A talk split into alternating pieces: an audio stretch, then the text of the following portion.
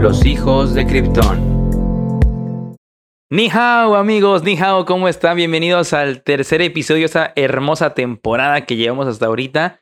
Como siempre, bienvenidos una vez más al su podcast favorito, Los hijos de Krypton. Y presento como cada semana a mi carnal, a mi maestro, a mi brother, al pana, Mauro Cortés. Mauro, ¿cómo estás el día de hoy? Bien. Ok, gracias como siempre. Tu aporte es máximo, güey. Y bueno, esta, esta semana, a ver, cuéntanos, Mauro, ¿cómo te ha ido? ¿Qué tal tu, qué tal tu vida? Bien, por cierto, un apunte. Justo después de grabar, unas horas después de grabar el episodio pasado, donde decíamos que yo estaba al 100 del estómago y la, y la gastritis. Me dio gastritis, loco. Cené pesado. Esa misma noche, literal. Esa misma noche cené pesado y como a las 2 de la mañana me levanté con dolor. Perfecto, entonces no crezcan jóvenes. Sí, no, tengan cuidado lo que coman. No coman comida china a las 10 de la noche, por es favor. que también te mamá. Sí, no, no, no. Mira, lo- mi pedo es cenar, yo siempre lo he dicho. Y sí cené, pero bueno. Era para que vea el programa que es real, que se sienta. Que para que- ¿Tú qué pedo? ¿Cómo te fue en la semana? Me fue muy bien, Ignacio Velázquez Madruga la habla como cada semana y pues me fue bien. Bueno, la neta sí con un chingo de trabajo, güey, pero, pero pues ya sabes, aquí estamos al 100, güey. Eso es todo. De ahí en fuera, pues no, no hubo ninguna pinche novedad, güey. Bueno, sí hubo novedad ayer, porque lo estamos grabando esto en sábado, por si no, no, no lo habían deducido. Ayer no pude ver el, la- el último partido de Roger Federer y Ah, sí, ya. sí Oye, sintió mi corazón. ¿Lo pasaron por Fox esos o ESPN? Por E ESPN, Pues me imagino nada más porque era el último. pero ajá, no, no sé. No, en E ESPN pasan el tenis. Pero ese torneo pues que no era tampoco. Ah, grande, bueno, ajá. sí, sí, sí, obviamente. Pues, Igual aquí- ESPN 3 lo pasaron a ESPN 1. Ándale. Pero sí. Entonces vamos a empezar. Vamos a empezar esta semana, mi estimado. Tenemos. ¿Tenemos qué tenemos?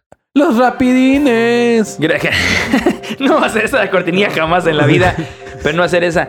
De los rapidines, vamos a hablar eh, de Dua Lipa. Vamos a hablar de. De, de qué. Voy a decir todos, ¿no? Vamos a hablar de Jorge Ramos y vamos a hablar de Sams. A ver. en ese orden. ¿Vamos a empezar por el principio o quieres que diga cuál es el índice de este de esta semana? No, chinga, sin índice. Para Sin que- índice, para que la gente se sorprenda. Esto es rápido, sin. Es rápido en caliente. en directo sin parar one way. Los rapidines, empezamos, Mauro. Voy a poner aquí la cortinilla. no la tuya, idiota. Dua Lipa estuvo en México. Loco, o sea, yo no sé, me imagino que tú tampoco. Dua Lipa. Perdón, amigo, están. Perdón, el alcalde le está llamando. No apagué esto, no esto, güey. Güey, no sé si, no sé si te van a contestar en vivo. ¿Contesta? En vivo. Bueno. Nacho, págame, Bueno. hijo de tu madre. la Bueno, bueno. quincena. Bueno. Soy tu esposa, no tu chacha. Si él habla. Siento, mi nombre es Azuel del Banco H. ¿Cómo nos encontramos? ¿Todo bien? Nos Ah, encontramos ah, excelente, ah. joven. Ah, Pero, ¿sabes? sígueme. Siga. Estoy un poco ocupado, ¿no podría hablarme después? En la cara, Nacho. Ah, En la claro, Yo cara. me comunico con usted posteriormente para hacer llegar esta cordial invitación que le doy. Programa. Muchas gracias. ¿Con quién hablas, Nacho? ¿Quién es? Este Hasta luego. Hasta luego. ¿Quién es? Lo siento, amigos. HCBC patrocina, ¿no? ya que nos llamas justo en el momento indicado. no manches, güey. Esto, que, esto, esto puede salir, nos pueden demandar por esto. No, la madre, no, no, no pagamos, no nos cobran, no nos dan nada por esto. Ah, ok, perfecto. Entonces, perdón, amigos. HCBC, saludos. Y. Dua Lipa, dijiste que. Dua Lipa. ah, según yo, es que la estoy confundiendo. La TikToker famosa, Dome Lipa, es, es la No misma. mames, güey. ¿Qué TikToker famosa de qué estás Ah, hablando, güey? entonces sabía que tú no me ibas a apoyar. No, según yo, Lu- Dua Lipa creo que... Dua Lipa la estoy confundiendo. Es cantante, idiota. Fue la que sacó un video donde la están maquillando a ella y a otras personas, ¿no? Es que te va, según yo, Dua Lipa, según yo, Ajá. corríjanme, empezó eh, como en redes sociales. Ah, sí. Sí, sí, sí. Ah, no y sé. sacó una canción que es, y sí está muy buena. No me acuerdo cuál fue su primera canción. Ah, no, no. que, no sé. que según... es- mira, lo, lo- lo más seguro es que lo esté confundiendo, pero Puede sí, ser. Una canción que hasta yo dije, ah, porque fue como medio indie, ¿no? Ya sabes, siempre Sí, una como Billie Eilish y esa, Ándale. esa gente indie que pega. Y se estaba buena y después pegó un chingo haciéndolo en TikTok. Porque ella como Ah. que... Y un chingo, un chingo. Y corta, creo que hay una mexicana... Dualipa que es... Es, de- gringa, ¿no? Pero con No, pero es que, ajá, ajá, bueno, no sé si es gringa, ¿no? Si es gringa. O es mexicana. Por no, favor. no mames, mexicana jamás, cabrón, como Chris, güey. No, pero creo que tiene. A ver, No, güey. en lo que buscas te sigue diciendo. Y según yo, otra chava llamada Domelipa. Británica. Ah, Es británica de origen albano. Ah, casi, casi parece. No Pero tiene nada que ver. es que según yo, otra chava se puso Domelipa y fue como que las primeras TikTokers muy fuertes en México.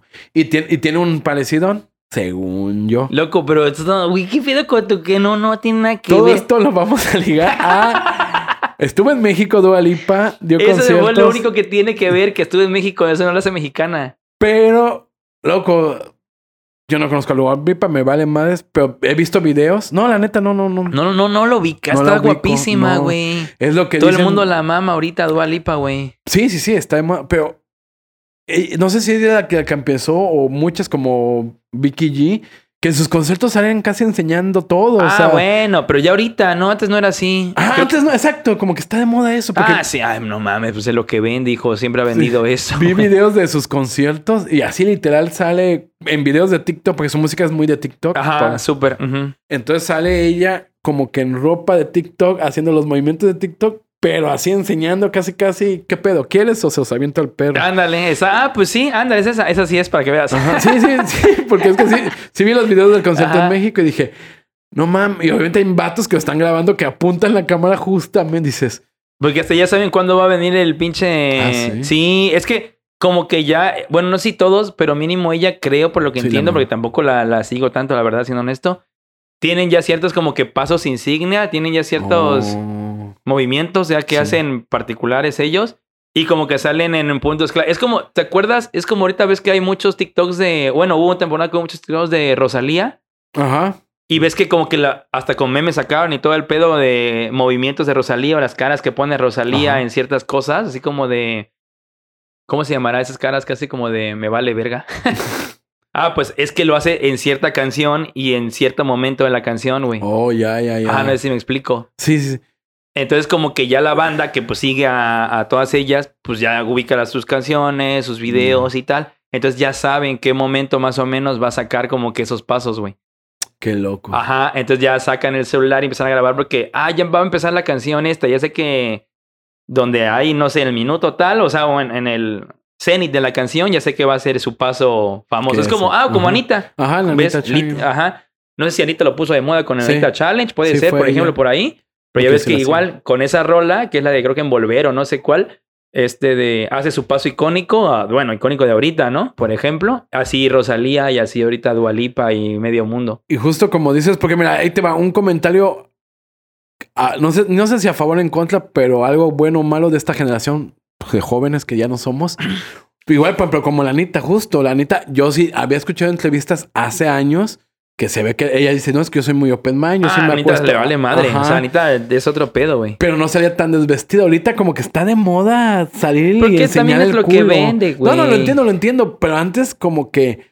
Como que es... Ah, cantante de pop no hace eso. Eso es Ah, como... no, ahorita ya todo el mundo chingue su madre. todo el mundo ahorita tiene es que, a huevo, si, si quieres ser un éxito y pegada. todo el pedo, tienes Sí. que... Es más, hasta te dan el uniforme ya. Sí, y es normal, Es ¿no? como nosotros, así, el starter pack del podcaster, güey, el starter pack de, de estrella de pop, güey. Lo cual está chido, creo. No sé. Pero está... está es diferente. Yo sí noto un chingo de cambio en eso. Ah, sí, sí, a huevo. Y justo vamos a llegar a Lua Lipa con el Dr. Simi, que también ella pateó el Dr. Simi. Le Ah, dio- ¿también lo pateó? Sí, uy, no. De hecho, este rapidín se trata de la indignación de los pateó un Dr. Simi. Pero aquí tengo aquí abierta aquí una nota que dice De hecho. No, yo vi el video. Dice, ahora... Ah, es que sí, chécate. La nota dice, ahora sí, Dua Lipa le canta al Dr. Simi en Monterrey. Ahora Pero, sí. ajá, ahora sí, exacto. ahora Incluso sí. la- le, le ponen un sombrero charro en... Ella tiene como un pasillo, pues como todos los... Casi la mayoría de conciertos. Y le, le aventaron un sombrero y cayó en medio. Un sombrero charro bonito, así. Caro se veía. La ve, camina y lo patea. Lo saca. Ya después... Incluso hace la alemana en el concierto que ella no, no, no, no le obstruya nada del escenario. Como muy... Pues también como... Yo creo que con miedo de que pues es México, ¿no? Ujú. Puede salir una bomba ahí afuera. Sí, sí, a huevo. Pero sí. ella sí varias veces dice, no, es que le- como que señala el escenario y de que no le aviente nada porque ella pasa por ahí. Mm. Como diciendo, chinguen a su madre, no me den nada. Ah, ok, ok. Lo cual es justificable, está bien. Y pues a mí me da de... Va con miedo, no me vayan a robar o a matar aquí en. México. Corte a Rubén Albarán. Ah, Se come un doctor. Simi, o sea, le avienta No un doctor Simi. Eso estuvo feo, güey. Vamos a poner el video en redes sociales. Sí, güey. El vato. Ahora ay, tengo que poner. Perdón, amigos, te- paréntesis, tengo que poner lo de la guía que les dije. Tengo que poner un chingo de cosas que les he dicho. Y el vato dice. El vato dice, gracias, pero yo odio, y esas son sus palabras, al doctor Simi, y lo arranca de la cabeza como Ozzy Osbourne en sus tiempos. De ahí viene Joselo y lo ayuda a romperlo. Oye, pero después viste que no, es, no sé si sea verdad esto o no, pero había, estaba circulando la imagen de un tweet que, que era de Dr. Simi que, que pone y, y nosotros te odiamos a ti o algo así de yo te odio a ti o una es que pendejada. según yo, no hay, según yo, lo vamos a investigar. Según yo, no hay cuenta oficial, pero, hay cuentas que dice Doctor Simi oficial, o incluso Ándale, hay ajá. unas verificadas que es de un comediante, pero no es doctor, no es Ah, ok, ok, ok. Ajá. Ajá. porque ves que había circulado. Yo vi la, no el tweet, yo vi la imagen del tweet. Ya ves que pues entonces puede ser falso, ¿no? el. Ajá. Que también ponía así como que nosotros odiamos a. Café Tacuba o, o te odio a ti. Yo no me acuerdo qué decía, ¿no? Después. Ujú. Pero según yo, ustedes escriban en los comentarios. Ay. Pero-. Pero está cagado porque en el video se lo ambientan y cuando el vato le empieza a moldear al doctor Simi Rubén Albarrán, el cantante de Café Tacuba, se escucha el silencio de toda la, la banda. Así Y después que- cuando lo rompe, no, ¿por qué haces? O sea, la gente Sí, se indignada en el indignó, se concierto. indignó, sí, sí, en lugar de hacer así de que... "Ah". Exacto, en vez de que, que muera el capitalismo. Ándale, no, la gente se indignó, güey. Después se indignó en redes sociales la gente y dio ojo, como que está de moda atacar a Rubén Albarrán Sí, también. porque pues es un hipócrita, como todos. Pero yo me quedo así como que, ¿por qué se? O sea, no sé si se me hizo un poquito Es de... que en primera, ¿sabes qué? Habría que investigar, o no sé si tú sabes, ¿por qué salió eso del Dr. Simi, güey? ¿O qué pedo, güey? Ah, porque se supone que en un... No sé, sí, sí salió la historia que en un concierto de un ah, extranjero le aventaron un doctor Simi. O sea, nada más así alguien llevó un Dr. Ajá. Simi en peluche y se y lo aventó. como de desmadre. Y este, no me acuerdo quién fue de los primeros, pero lo agarró. O sea, Ajá. y como que lo levantó y no- obviamente el, el artista no sabía de qué era, pero lo levantó así como que, ah. Y entonces empezaron a hacer eh, un grupo de personas eh, fanáticos vestían a los doctores Simis. Por por Rosalía le ponían la vestimenta de la motomami. Ah. Eso es lo que se supone que se debe de hacer. No es aventar al doctor Simi como sí, es vestir al doctor Simi.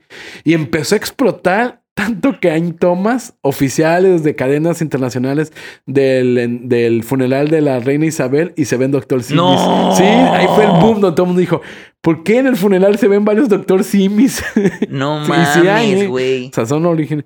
Y así hizo el boom. Y después, pues también se empezó a hacer el boom porque Ramstein dijo que no. Y todo el mundo los criticó. De que, oye, Pero dijo que no, ¿a qué? Que, que no. estaba prohibido aventar Doctor Simi. Y mucha gente dijo, ay, pinches mamilas. ¿Pero estaba prohibido aventar cosas a ellos o ellos no querían que le aventaran No, un Dr. en general, Simi? cosas a ellos. Y la razón, el concepto creo que todavía no es. No sé, ya fue.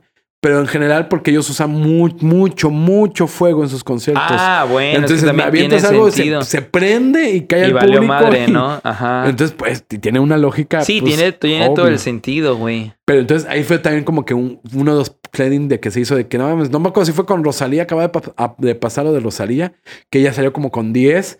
Dijo, Rosalía los acepta y Ramstein no, no quiere. Y salió un comunicado oficial. Ahora sí que es así en la página de Ramstein del doctor Simi diciendo no avientes estas figuras. Pero también, pero es que, bueno, es que también se entiende el porqué, ¿no? O sea, tam- bueno, o sea, si lo pones así de que no necesitas figuras, pero por esto, por esto y por Ajá. esto, igual y no sé, también Ah. la pinche banda debería entender No, que la gente no lee. Bueno, eso sí, la verdad, sí. Y según, y también creo que un- uno de este boom es que eran mexicanos, no sé por qué fuera del país, a los, cuando estabas en Estados Unidos, ahí vives, hay un concierto y aventabas un doctor Simi, creo que porque un modelo tenía una bandera mexicana. Entonces era como que, ah, mira, esto es- tiene una bandera mexicana, toma. Toma un doctor Simi. Ajá. Pero, y, y sí, pues búsquenlo si está en internet la verdadera historia. Pero ¿no? fíjate que, ajá, yo no sabía que los vestían literal Ah, sí. como, ah, mira, de qué la chido, güey. De... Sí, sí, eso es Sí, lo que... yo vi la imagen no, donde estaba Rosalía cargando como si fueran Grammys, así el chingo de Doctor Simis, güey.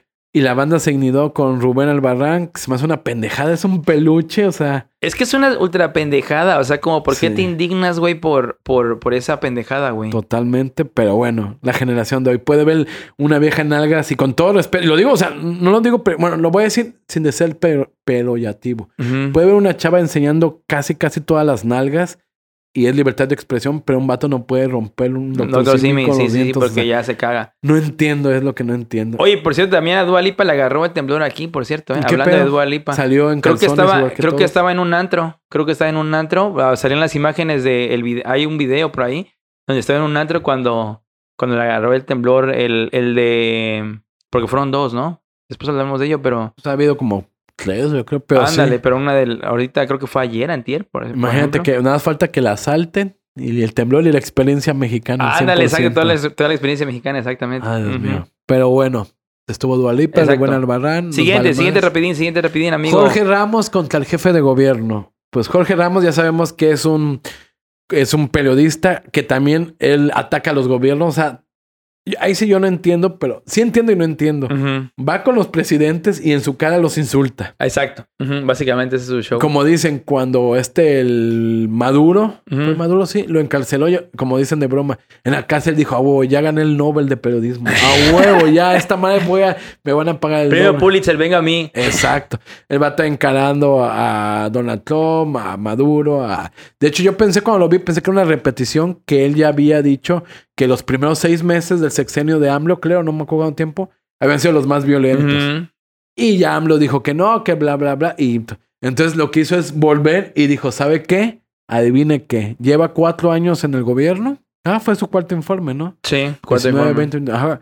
Lleva justo lleva cuatro años y dos meses en el gobierno y es el sexenio con más muertes de las últimas cinco o seis. A la madre. Sorpresa, ahí está. ahí, porque en la primera vez dijo, no, es que estamos apenas, llevamos seis meses en el gobierno, estamos...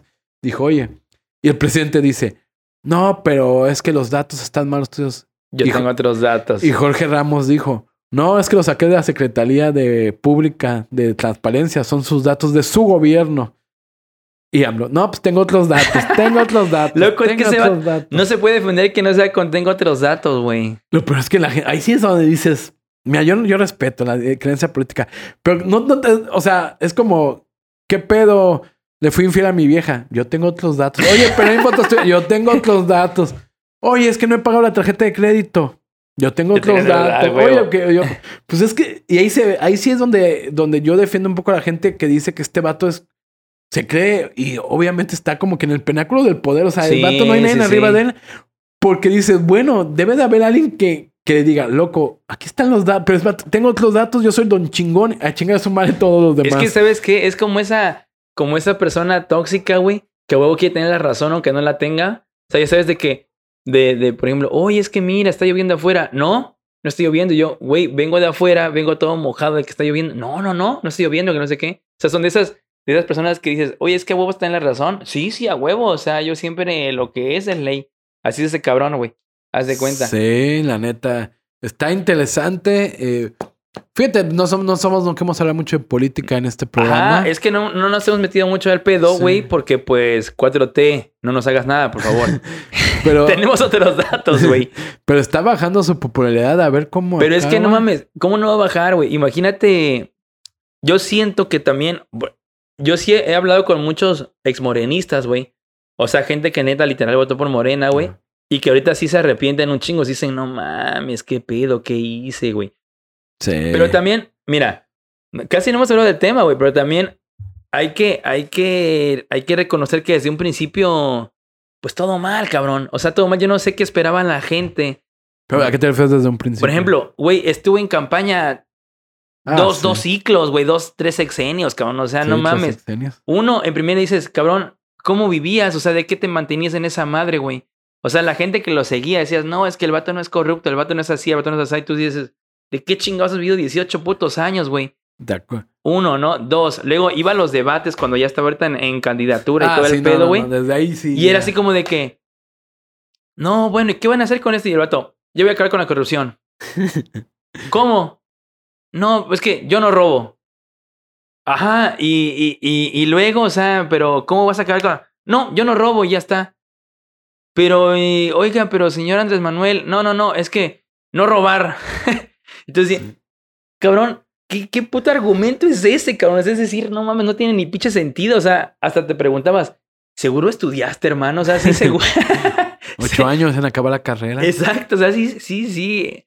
Sí, en realidad, saliste de la casa. ¿Dónde saliste tú, güey? Que aún así, y después de este comentario viene una anécdota. No, no es tan buena. Pero aún así, posiblemente sea el presidente de los últimos. Desde que. Desde Cedillo. que salga con el mejor, la mejor aprobación. Sí, es que, es, es que es, una cosa de locos. Es una cosa de locos. Porque ya está con, con lo que has dicho. Ya ahorita, di- dijera Jorge Ramos, cuatro años después, cabrón. Todavía hay gente que neta sigue, No, pero y cabrona. Básicamente las dádivas que da. Pero no mames, pero cabrón. O, O sea, sea, yo, un- yo sí conozco gente que, que sí dice, no, pues es que el vato mínimo, que dices, no mames, no te alcanza para nada. no, o sea, no, loco, es que es una es cosa que de ningún locos, güey. presidente daba eso y dices, Es, es que, pero, pero la neta, por ejemplo, unos ves que hay unos que son pues ya paleros, ¿no? Y que están Ah, ahí de lame huevos. Pero hay gente que neta te lo dice en serio, o sea, con seriedad que tú te quedas con cara de. ¿Eh? O sea, ¿cómo es posible eso, güey? No mames, el vato, no mames, como coach de vida la rompe, ¿eh? sí, sí, La no, rompe, la yo rompe. conozco amistades que sí dicen, no, es que el vato da dinero, por eso ya voy a votar por él. Yo loco, pero no, no da mucho dinero, pero es que nunca... Yo, es que no entiendes, mira, y, y lo, enti- y lo entiendo en el sentido de que no entiendes cómo funciona la economía de un país. Es que dices, güey, qué O sea, punto. pido? O sea, si va, te da 3 mil pesos, pero la inflación va a estar al 10%, entonces todo va a haber el 10% más. Entonces, si te gastas 20 mil, te vas a gastar 22 mil. Entonces, Desde su argumento ese de que no es que yo voy a ayudar a los pobres, yo voy a ayudar a los pobres y no sé qué en los pobres y la chingada con los pobres. Y uno con cara de, a ver. Y los demás, los demás te decían, no, es que yo, porque los pobres y que los ricos y que, y que mueran los blancos y que no sé qué y que la chingada, ¿no? Porque así estaban todos sus. Pero uno con cara de, a ver, cabrón, o sea, siéntate un poco, analiza, es decir, no es de que voy a ayudar a los pobres, es ese dinero, ¿de dónde chingados va a salir, güey? exactamente. O sea, ¿eso cómo se va a mover, cabrón? O sea, esos dos mil pesitos que te dan a ti cada dos pinches meses como mamá soltera, güey, o como niño, o como no sé qué, ¿de dónde coños va a salir, güey? Exacto. O sea, ¿qué pedo, güey? Sí, loco, yo también digo, no quiero alargar tanto la política, pero vamos a hacer, si quieren hacer un especial. Y fíjate, yo cuando perdió, no te quiero mentir, fue en el 2010. Ajá. Fue antes, cuando perdió las primeras elecciones, antes de estar oficialmente en campaña, eh, me lo encontré, loco, en un pueblito. El vato haciendo un meeting. O sea, acabando de hacer meeting, así en el parque, había como 40 pelados y él como que con su asistente slash seguridad asist- eh, conductor. Y así literal de que, ah, mira, hay gente, ¿qué pasará? ¿Quién sabe? Y en eso veo el vato así caminando enfrente de mí. Y yo así que, ah, el peje. Yo no tenía trabajo. Y si le pido trabajo. y digo, no más, pero el vato no, no tiene nada. Y sí, y sí se fue en un surito así todo jodido. Ujú. Y yo, ah, este vato no tiene nada. Y ya dije, ah, y me acuerdo que hasta, dije- me acuerdo que hasta que empezó. Y si este vato, porque ya, el vato ya estaba que se iba a lanzar en el 2012. Sí, sí, sí. Y si, este, y si este vato gana el 2012, estuvo enfrente del presidente. Cuando lo peleó dije, ah, el vato ya pinche don nadie. Y mira, Mauro, Mira, ahorita hubiera estaría estado en el funeral de la reina en lugar de. Marcelo Ebrard, tú ahí llevándole tres doctor Simis. Enfrente de él estuve. Saludos, querido AMLO. No mames, sí, saludos, AMLO. Y Qué bonito vamos- Tabasco. Al último rapidín, que está interesante. Y ve, aquí vemos la cochinada de... Ese está muy bueno, ese está, está interesante. Profe, este calientito, para los que no sepas, pasó el viernes pasado. Profeco clausuró un SAMS. Un Sams, exacto. No sé si se acuerdan que Sam's se puso... Club. De hecho, yo no tengo credencial. fíjate. No, yo sí, de Sí, Sam's. Yo debería lo tengo de. Costco. Mi hermana tiene de las dos. Ah, no, no, Debería yo no tengo Sam's. Sam's. ¿Cuál será mejor? Lo van a lo mejor no la tengas. Eh, se hizo hace como un, como, no me acuerdo, tres, cuatro años. Sí se hizo muy famoso. Que igual salió en redes sociales que el artículo 10 de la protección del consumidor dice, y te lo voy a leer tal cual. A ver. No, mejor léelo tú. Yo no llego a la computadora. Dice aquí, artículo 10. Queda prohibido a cualquier proveedor de bienes o servicios llevar a cabo acciones que atenten contra la libertad o seguridad o integridad personales de los consumidores bajo pretexto de registro o averiguación. ¿Esto qué quiere decir este artículo? Quiere decir que, y como se hizo famoso en redes, que está prohibido que cualquier supermercado, tienda de conveniencia te revise los artículos. Por cualquier motivo o razón. Entonces pasó esto y todo el mundo empezó a decir, no mames, pinche Costco, váyanse. Creo que incluso fue ya en pandemia, no tiene ni tanto, tiene como un año. Y todo el mundo empezó, no, pues aquí, Profeco, ven al Sams de Veracruz, de Boca del Río. Y salió que Costco subió un anuncio. eh, fíjate que Costco es una buena empresa. No, pero si- si- siento que ha hecho las cosas. Costco es una empresa familiar, muy, Sí, muy bonita, consuman. gringa, ¿no? Obviamente. Puso un anuncio grande afuera de, de sus negocios. Ajá. Dice, aquí se, va- se ha revisado el- el- los paquetes. Chinga su madre, ¿no? Y mucha gente empezó, ah, qué. Y mucha gente incluso dijo, ah, o sea, con poner un pinche letrero afuera, ya estás eximido de cumplir la ley. Ujú. Pero no, ya después Costco, esto siguió creciendo. Porque porque pues no hay nada más que hacer en México. Sí, exactamente. A la Y gente Costco le encanta dijo, repelar. Oye, esto es un club de bajos precios, tiene un nombre tal Ujú. cual, creo que así. Entonces tú estás pagando, nos- nosotros no estamos atendidos a esas leyes. Eres socio del club, como quien dice. Como te Ujú. lo venden tal cual. Ajá. Incluso la Profeco ya entonces dijo, no, nosotros no, te, nosotros estamos, tú cuando pagas, tú firmas un contrato donde vienen nuestras leyes. Aceptas la membresía, aceptas términos y condiciones y te vuelves socio del club. Exacto, no, no, a nosotros no estamos. en- Y entonces la gente fue a preguntar a, a Profeco.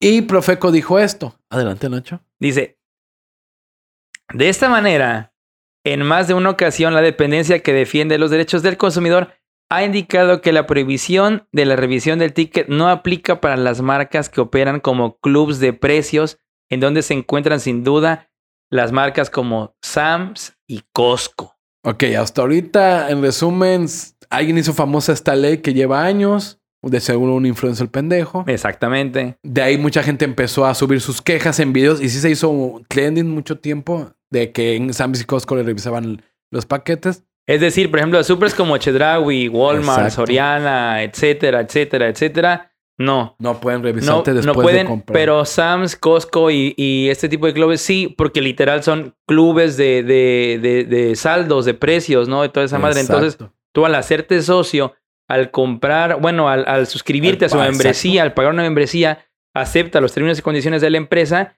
y quedas de acuerdo en que va a pasar esto, esto y esto y esto, nada más que obviamente no lo lees porque te vale madre y pagas nada más para comprarte tus pinches galletas de 180 varos, ¿no? Exactamente. Y Profeco lo avaló. Exacto, sí, sí. Eso te digo, ponte tú, búsquenlo, creo que fue el año pasado. Pues es que al final de cuentas, Costco y Sam's dicen, pues que no te gusta, no te unas a mi club y ya está, Pues ¿no? O sí. sea, Tal cual. Eh, todo normal hasta aquí, todos Ujú. estamos hablando cosas del pasado.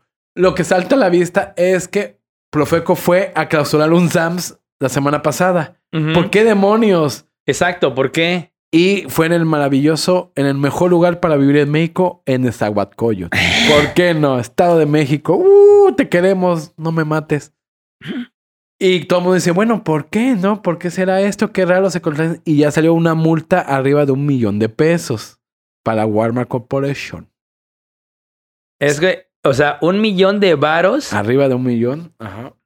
Por in- incumplir la ley. Entonces, ahí es, apenas digo, es reciente. Ahí es donde, bueno, ¿qué va a pasar? Va- van a comprar un abogado. Se supone que fue por prácticas comerciales abusivas. Así le llamaban los de. Profeco a, a- Ahora sí que esto fue el motivo de la clausura por revisar la mercancía de sus clientes, güey. Entonces, Walmart, una- un- no una, el top 10, top 10 de las empresas millonarias del mundo tiene o pagar un abogado y llevarse una racha larga de demandas o pues pagar un millón más un millón bajo el agua y listo, todo queda bien, te quiero, me quieres. Exacto. Pero, por ejemplo, ahí volvemos a lo mismo. Es decir, si ya este tema había quedado zanjado, güey, con anterioridad, güey, ¿qué pedo? ¿Por qué fue una clausura a Sam's? Básicamente es por su tajada, ¿no? Sí, por una sí, pinche sí. mordida de un millón de pesos, güey. Que de hecho sí está documentado, pueden buscarlo, hay documentado. Walmart es una empresa que pues, está- es muy famosa, que paga, paga bajo el agua. O sea, es muy famosa que está, es muy fuerte en muchos países con corrupción, como México. O sea,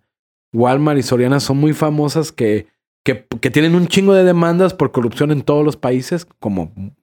Y mira, y de hecho aquí el comunicado de Profeco fue este. Fue aquí, literal dice, dicha empresa en el área de salida solicita a los consumidores su ticket de venta para revisión de la mercancía a pesar de que dicha mercancía ya fue adquirida y pagada por los consumidores, deteniéndolos para revisar su ticket contra la, contra la mercancía adquirida, lo cual es considerado como un acto de molestia injustificado al consumidor e incumple o puede incumplir con lo dispuesto en el artículo 10, que es el que decías tú, de la Ley Federal de Protección al Consumidor. Entonces, pues ahí está. No Pero sé. una vez más, o sea, güey, ¿qué pedo? O sea, si esto ya estaba zanjado, güey, o sea, con anterioridad ya habían dicho ellos mismos que no había pedo. ¿Esta onda a qué se debe ahora, güey? Ahora, porque si esto fuera así, tendrías que clausurar básicamente todos los putos Sams porque todos hacen lo pinche mismo. O Exactamente. todos los putos Costco, güey, porque todos hacen lo puto mismo, güey. Sí, y ni siquiera, según yo, ni siquiera fue en el. Bueno, no sé si ahí habrán metido bajo el agua lo que iban a tener un día de Open. Open Club. Ajá, Open House, ¿no? Le llaman. Ajá, Ándale, ándale. Exacto. Sam's, Open no Club. sé si por ahí, que yo, según yo era el 19, ni siquiera coincide la fecha. Sí, no, no, no me acuerdo. Pero, pero sí está muy raro, muy misterioso, muy queremos dinero. Y este es un ejemplo de cómo la corrupción es en México y por qué muchas empresas se van de México. Falso, la Mm, 4T ya va. Esto es porque los yankees quieren apoderarse de México. Pero recuerden, Estado de México es priista. Así que, y justo son elecciones este, no, el siguiente año. Son elecciones. Así que es por eso. Ya cuando gane Morena va a desaparecer esto. Va a desaparecer Walmart. A la madre. Vamos a volver a las tiendas de Abaloco. Gigante, regresa, por favor, ayúdanos. Lo que no me digas eso que a la verga. Sí puede pasar con este vato. Pero bueno, eso es todo. En sus rapidines. ¿Qué sección sigue, querido líder? Muchas gracias, Mauro, por esas cortinillas tan hermosas. Ahora vamos a la Cosmo sección. ¿De qué trata esta sección? Porque esta es la, última sección de esta nueva temporada que nos falta explicar. ¿De qué trata? Esta sección trata. Pues no tengo ni idea de qué trata. Aquí no Vamos a pusimos hablar nada. un poco de... Sí, venimos preparados al full. De las creencias de la gente. Es un Exactamente. poco hablar de lo que dice la gente. Mira, lo vamos a hablar, lo que dice la gente. Ustedes primero van a tener su Mitos, opinión. leyendas, creencias, Exacto. eh, Eh, eh, prácticas que tienen... prácticas, en cosas este- ilógicas que la gente da por ciertas, que pues para mucha gente dices, güey, ¿cómo esta piedra puede cambiar todo mi ser por Exacto. dentro, güey? Mucho, como tú dices, cosas ilógicas que tienen un bonito nombre que usan la gente para defenderlas llamado realismo mágico. Exactamente, que por cierto, si quieren que le damos la carta, la carta astral, acuérdense de mandarnos el mensaje con 500 el nombre completo, espacio, signo zodiacal y el ascendente, por favor, para que podamos leerles la carta astral, si no, no. Exacto. No sé que ustedes crean, hay mucha gente que cree. De hecho, México, mira, nada, pa- para hablar bien de esta sección y darle a entender, México es uno de los países que más cree de estas malas. Sí, sí, sí. Latinoamérica, México. Y por ende, mucho de esta gente que es de otros países vienen a poner escuelas aquí o aquí porque pues lo que te compran de Ah, madre. ¿Por qué, es- qué? ¿A poco es negocio? No, no, no. ¿Cómo? O sea, mi cuarzo este que no me va a proteger. Y esperen pronto ese programa del cuarzo, va a estar muy bueno. Y lo que queremos hacer ahorita es como también hablar de, de, dónde, de, de dónde sale esto. O sea, la teoría de dónde sale para realmente ir al fondo.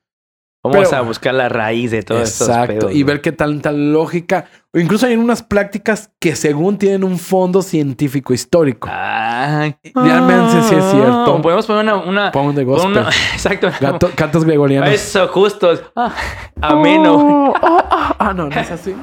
Vamos a bailar la cumbia. Esa es la cumbia del monje, esa no es gregoriana. Y hoy, para estar tan al día y un poco hablando que lo que hablamos en los rapidines, del sismo. Primero Exacto, el contexto. Ponos en contexto, líder. Pues el pasado 19 de septiembre, si mal no recuerdo, eso porque es fresco, ¿no? La verdad. eh, fue el aniversario, ¿no? Aniversario de uno de los, de los, de los sismos que, que ha sacudido a... Más a la, a la Ciudad de México, pero a la República Mexicana, se podría decir. Pero la verdad, pues mucho más a la Ciudad de México, güey.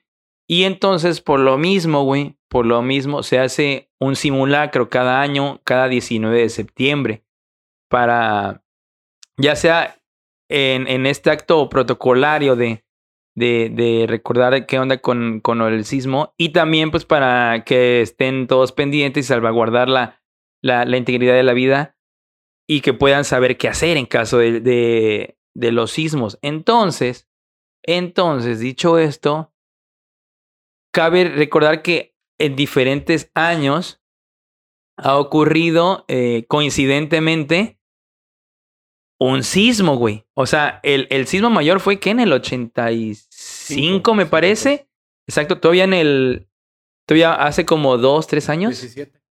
En el En el 2017 17. fue igual, ¿no? Igual eh, 19 de septiembre y tal. Entonces la gente empezó a especular que, pues ya estaba maldita esa fecha, ¿no? Básicamente. Entonces cada 19 de septiembre iba a estar cabrona. Y justo este 19 de septiembre volvió a temblar, me parece, el, eh, con el epicentro en Michoacán, me parece, creo que fue en Michoacán. Sí, correcto. Eh, y, pero obviamente, pues, como ya es bien sabido, se sintió más en la Ciudad de México. Entonces, pues la gente empezó a especular y a sacar ciertos comentarios acerca si era, eh, si Dios se había enojado, si estaba ensañado con, con los mexicanos y qué onda, si, por qué el 19 de septiembre no los demás días, por qué cada pinche año, esa fecha maldita, que qué pedo, que el, que el cielo y todo el rollo.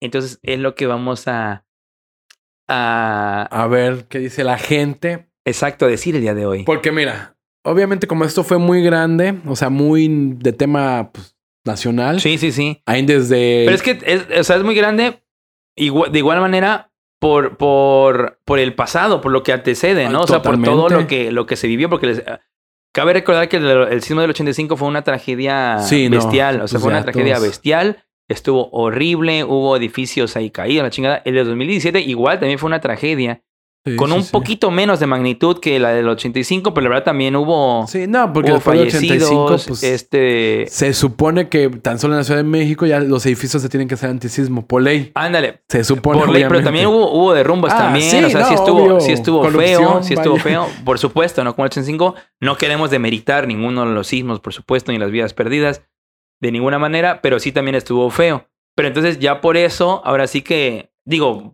por la- lo que antecede, Sí. Y justo como decías, aquí lo que llamó a la especulación fue que el mismo día, o sea, van tres veces sismos arriba de 7.0 el Ujú. mismo día.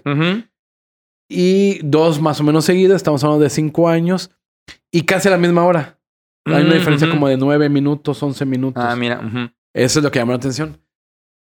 Y vamos a ver qué dice la gente, porque te digo, hay aquí vamos a hablar tanto de cosas que se supone que hay maestros especializados, Ajá, exacto. como de la, ahora sí de lo que dice la Sí, obviamente toda esta madre, pues es- obviamente conlleva una ciencia, a la gente le vale madre esa ciencia y empieza a especular cosas, güey. Por ejemplo, muchos dicen, vamos desde, desde la teoría, esto es que esto tiene todo, tiene adiosito, cosas religiosas, cosas conspiranoicas, de esta manera Tú es chido. échales, una por una, échalas. ver. Vamos con lo conspiranoico, que es lo más, comillas, científico que hay. Lo más, la teoría conspiranoia lo que dice es que hay un proyecto llamado el proyecto HARP, H-A-A-R-P. H-A-A-R-P. ok. Ajá. HARP. Esto lo pueden ver en cualquier desastre natural, tiene que ver con HARP. Ok. Y esto básicamente es una teoría, digo, y obviamente hay gente que ya lo ha expandido hasta casi casi tiene fotos de eso, pero muy básicamente se supone que esto es una teoría, el HARP, el proyecto HARP, fue un proyecto que dice High Frequency Active Aurora Research Wow, Program. No, su what what the fuck? What what? En palabras en español es el proyecto, un proyecto de búsqueda de alta frecuencia activada de auroras. Ah, mira, pues sí, sí te entendí, lo dijiste perfecto. Y entonces, que básicamente investiga eh, los efectos en la ionosfera bajo la influencia de interacciones solares o químicas o radiaciones que se supone que hizo el, el gobierno de Estados Unidos. Esto sí es cierto, el gobierno de Estados Unidos sí hizo ese- esta investigación. Ujú. Como que hay una película muy buena de esto, como en los 60 hubo un proyecto que decía si realmente la gente podía controlar la mente y podías hacer explotar Ah, las estuvo muy cabezas. fuerte. O sea, hubo una moda en esa madre de la, del, Hubo una moda. Hay del una mind película- control bien mendigo. Hay una película, de- incluso eran con, eh, mucha gente quedó mal porque les metían ácidos muy fuertes. Pues ya ves que supone que se había la teoría esa de que, de que muchos asesinatos de, de gente famosa o- y tal había sido porque les habían lavado el cerebro a este, a este tipo de vatos, güey. Porque había vatos que suponen que en teoría no se acordaban de haber matado, que sea, no sé, John Lennon o que sea no sé quién y la chingada. Entonces era porque les habían eh, lavado el cerebro. ajá. Exactamente. Bueno, pues ahora lo que está de moda en estos no, es esta HARP, que básicamente es una teoría donde el gobierno de Estados Unidos puede utilizar como un arma de guerra el clima, ya que con eso puede hacer que llueva, que haya huracanes, que haya terremotos, que haya Ah, maremotos. alterando la ionosfera. Ah. O sea, desastres naturales mediante la ionosfera y se O sea, es un arma Sí, tal cual. que Y- hace que, que pase eso, ¿no? Incluso también hubo un tiempo, yo recuerdo, porque yo un tiempo fui fan de estas teorías, Sí, claro, me acuerdo. donde en China habían, según ya estaba comprobado cuando salió el terremoto del 17, que ya estaba comprobado que China tenía un arma para crear terremotos.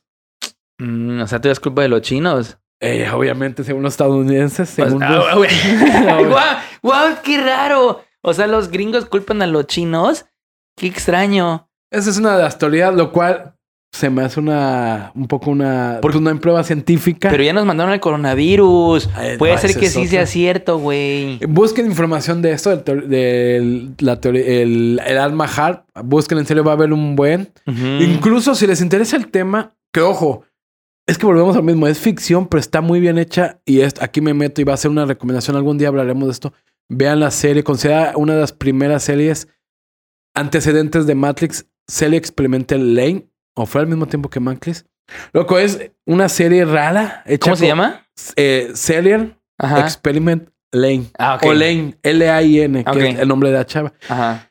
Esta es una de las primeras series que empezó. El del anime para adultos. Es una Ah, chava ok, ujú. de 12, 13 años. Que pues no ¿Ah, ¿Es tiene de anime? es de anime Ujú. en el 95, 96. Todavía no Ah. había tanto internet, pero fue una de las pioneras de, del inter- de anime con internet y Mm, ya, ya. ficción. Tipo Ghost in the Shell ahí. La, fue la pionera, de hecho, pues sí. Entonces, según esta chava no le importaba el internet.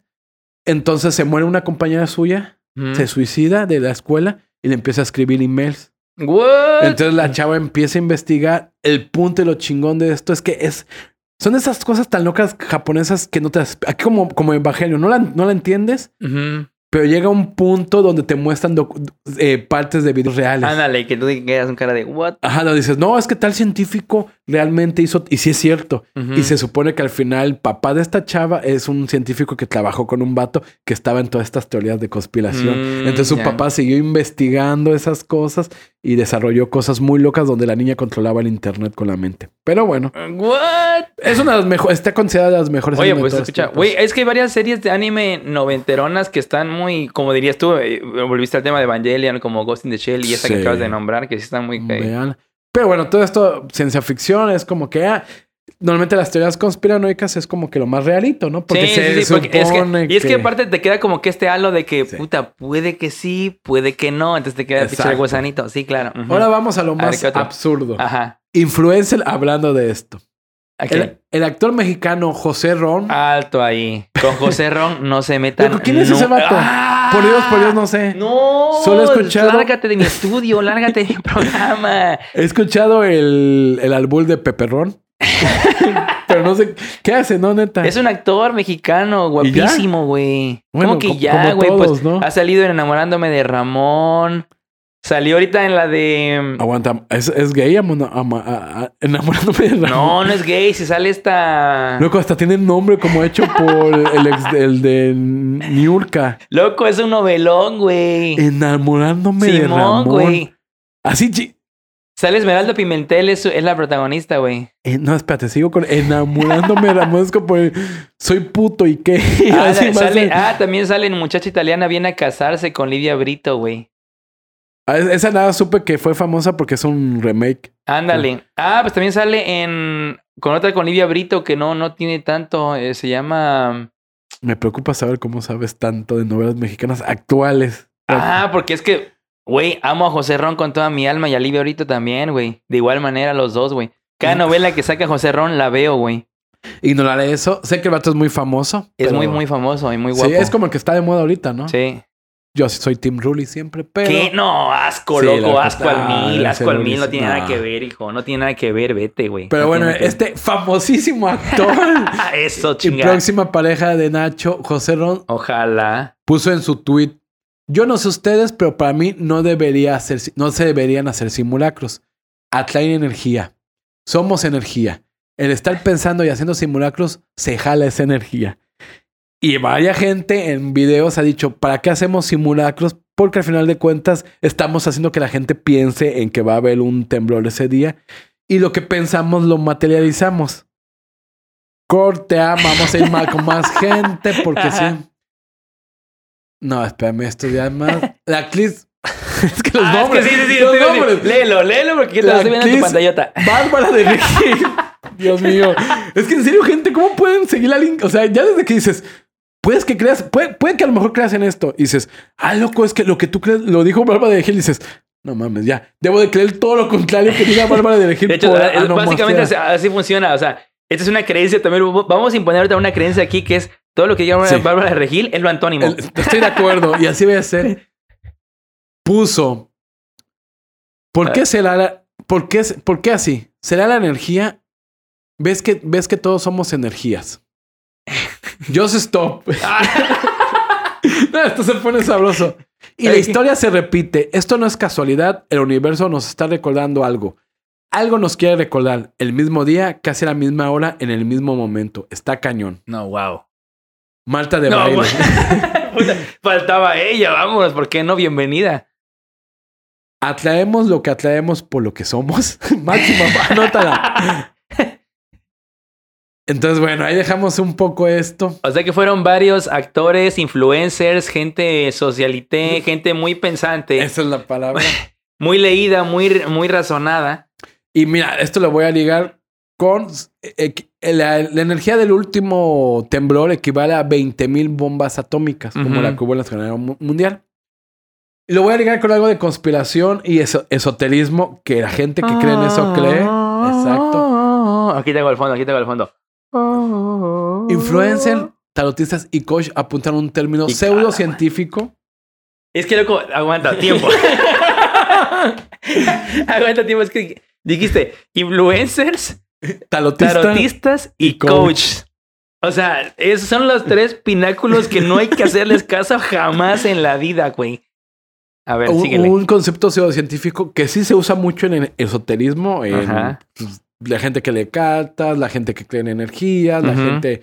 Y esoterismo avanzado, Claro, soy Tauro, es- por cierto, eh, con ascendente en Capricornio. No es broma. el término egregor. Ah, ¿y el egregor? El egregor. El egregor dice que básicamente es cuando un pensamiento colectivo forma una entidad psíquica capaz de influir en la realidad. La Genkidama ahí, así todo. Exa- Exacto. Eh, no, no, no, es el ejemplo perfecto. Sí. De hecho, yo creo que está basado la gente. Ves que los japoneses son mucho de creer en Sí, que en todo el- tiene energía, en todo el tiene ki, alma. en el Raichi, como le, le llaman en diferentes animes, pero sí. Un ejemplo tal cual se dice que en el, tem- en el temblor, en el. Cuando haces un ejemplo del egregor, que si tú lo buscas, muchos esoterismos dicen cuando haces una. La ola en los partidos de fútbol. Ah, ok. ujú. Alguien empieza a hacer un movimiento, todo el mundo lo empieza a hacer y se crea una onda de energía que da Ah. vueltas en el estadio. Y mucha gente cree esto. Por ejemplo, cuando matas en una casa, no has escuchado, cuando hay un asesinato múltiple, que violaciones y todo en una casa, queda una energía maligna. Eso sería un egregor chico. Ah, y aparte te dan un descuentazo, ¿no? Porque, sí. ok. O si- como la famosa casa de Amityville, ah, que después se descubrió que justamente era un hijo que quedó a nombre de esta casa y la quería vender, entonces la quiso hacer famosa. Y, que más fama que decir que ahí había una energía y había Ándale. fantasmas. Porque pues no se vendía porque habían matado a alguien ahí. Entonces ya saben, el fantasma de bienes raíces siempre ayuda. Entonces, eh, justamente esto es un egregor chiquito. Cuando matas a alguien y se queda el fantasma. Eso es un Ujú. egregor. Entonces se supone que si en el mundo, como la Genkidama, mucha gente piensa en algo y su pensamiento se transforma en una energía que hace que... que- Lo atraes, lo, lo, lo. no lo que lo traes, pero haces que cambie la realidad. Ah, ya, ya, porque ya. la realidad es lo que pensamos. Así de simple. Tú no eres pobre. eh, la gente es pobre porque quiere. Punto. Ah, ya, es que sí, sí, per- perdón, Mauro. Perdóname, influencer. Estamos de acuerdo que, y bueno, vamos un poquito a la historia. ¿De dónde salió esto de que atraemos lo que pensamos? Hay un pensamiento hermético, científico de hace años, estoy hablando de hace, Sí, sí, sí. que, o- que obviamente es eso, realmente, Sasha Michan está hablando, permítanos. obviamente si tú crees algo lo atraes, Ajá. porque lo, en lo que tú enfocas tu pensamiento le estás dando vueltas. Ujú. Lo que te choca, te checa, esas cosas. Es decir, no más, no tengo dinero, soy pobre, y si te, te estás repitiendo, soy pobre, soy pobre, pues es como que eres pobre Se ya. te queda, ya. ajá, tiene que vibrar alto mejor. O como por ejemplo, cuando un, esto- todos estos ejemplos que estoy poniendo son de realmente de influencer, coma, tarotistas y o coach que, que yo he seguido. Ajá. Por ejemplo, cuando dices, cuando un niño está jugando en la calle y tienes miedo en una barda y tienes miedo que se caiga, se supone que tú nunca le tienes que decir, no te vayas a caer, no te vayas a caer, porque estás diciendo, cáete, cáete. Y se supone, esta gente, el cerebro no entiende la palabra no, el inconsciente. Ah, es como ya, que ya. tú me dices una frase y es, no hagas esto. Hazlo. No, es, exacto, es, el no no entra, es, entonces se va a caer el niño. Ah, o ¿Qué le sea, el niño que- está recibiendo el cáete, cáete, cáete. Sí, mamá, plac. ¿Qué le tienes que decir? Mantén equilibrio. ah. Exactamente. Todo Mantente esto, va- real, mantén equilibrio. todo esto fue un boom gracias a un libro que se llamó La Ley de Atracción. Ah, bueno, ok, Que de ajá. hecho yo lo leí. Por Saludos supuesto. a mi amigo que me lo pasó. Estaba muy chico, estábamos chicos, espero que no creas en eso. Ah, te quiero, sabes quién eres. Ay. Y después salió la película. Ajá. Loco, básicamente el libro es como Mafalda tiene más texto que ese libro, loco. Un libro de Mafalda te- básicamente es. Gracias, Kino. Y, y hasta es un ejemplo. Juan era gay en el trabajo, pero él no quería que fueran gay. Entonces él todo el tiempo estaba pensando, no quiero que sepan que soy gay, que soy gay. Entonces atraco a que la gente lo insultara por gay. Ah. Entonces tuvo que cambiar su pensamiento. Exacto, no fue que caminara como chingado gay. Es- que, se vist- que se vistiera con falda todo el tiempo. ¿Tú qué piensas de esa madre? De lo que pensamos lo traemos. La mira, neta. pues mira, la neta. Es que yo no, no sé, fíjate que no, no tengo un pensamiento o a favor o en contra. Por ejemplo, ahí te va. Voy a, voy a empezar hablando de qué pedo, o sea, de lo de lo de que puso José Ron y esas mamadas, ¿no? Ajá. Por ejemplo. Iniciando con eso, güey. Yo no sé, por ejemplo, porque de hecho justo ayer, justo ayer, em, me estaba diciendo la güera de esto, de José Ron, de lo que puso. Pero estábamos ahí platicando en el coche, güey, yendo al trabajo acerca de este pedo, güey. Y lo que no sabemos, por ejemplo, es capaz si el vato tal vez no se dio a entender, güey. Porque ahí te va. Esto Defendiendo, defendiendo. A ver, ¿cómo estás defendiendo a Pepe Ron? Exacto. Dale, No, ay, no, no, a esto me va José Ron, por favor, Pepe, no, se escucha bien culero.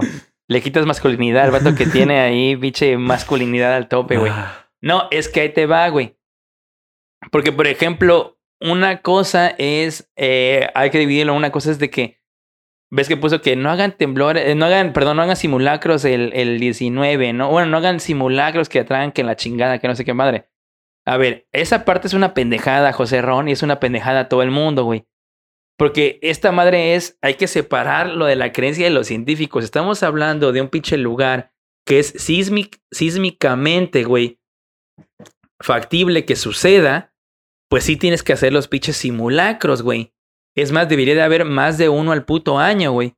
Porque en teoría ah, ya hay, ya hay precedentes, ya hay gente que se dedica a esa, a esa madre, ya hay geólogos, ya hay sismólogos, ya hay todo. Entonces, están diciendo que, que puede haber o que la chingada, que esto pues iba a seguir pasando, porque pues así es el lugar, cabrón. Es como aquí en Veracruz, ¿no? Donde, donde dices, güey, si construimos arriba de un puto manglar, güey, o si, o que vivimos en, en costa, güey, y el salitre afecta los, los, las cosas metálicas, como si te dijeran, no, loco, no, no le des mantenimiento a, a tus coches o a las protecciones, a las cosas metálicas, porque tú estás llamando a que el salitre te lo chingue.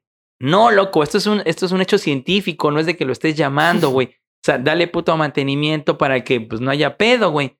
Así pasa con esta madre, o sea, hagan simulacros, güey, a lo largo del año para que también la gente sepa cómo actuar cuando llegue uno. No está diciendo, o sea, no es de que, no, no piensen que va a llegar, pues no, no lo piensas. Es como comprar un seguro de un coche, güey. O sea, es que si compras el seguro, es como si te dijeran, si compras el seguro de un coche, güey, exacto, estás llamando exacto. a que vayas a, vayas a chocar tu coche. No, loco, es nada más meramente protección porque no, no quiero, o sea, no, sal, no manejo pensando que voy a chocar. Es lo último que pienso. Pero digo, yo sé que en la vida eso podría pasar, no estoy exento De hecho, a... es muy probable, probable que pase. Por ejemplo, yo ya he chocado en, en más de una ocasión. Yo conozco, todo el mundo que conozco ha chocado. Entonces, por ejemplo, la neta, si yo ya sé que puede pasar, mejor me protejo y contrato un seguro, güey.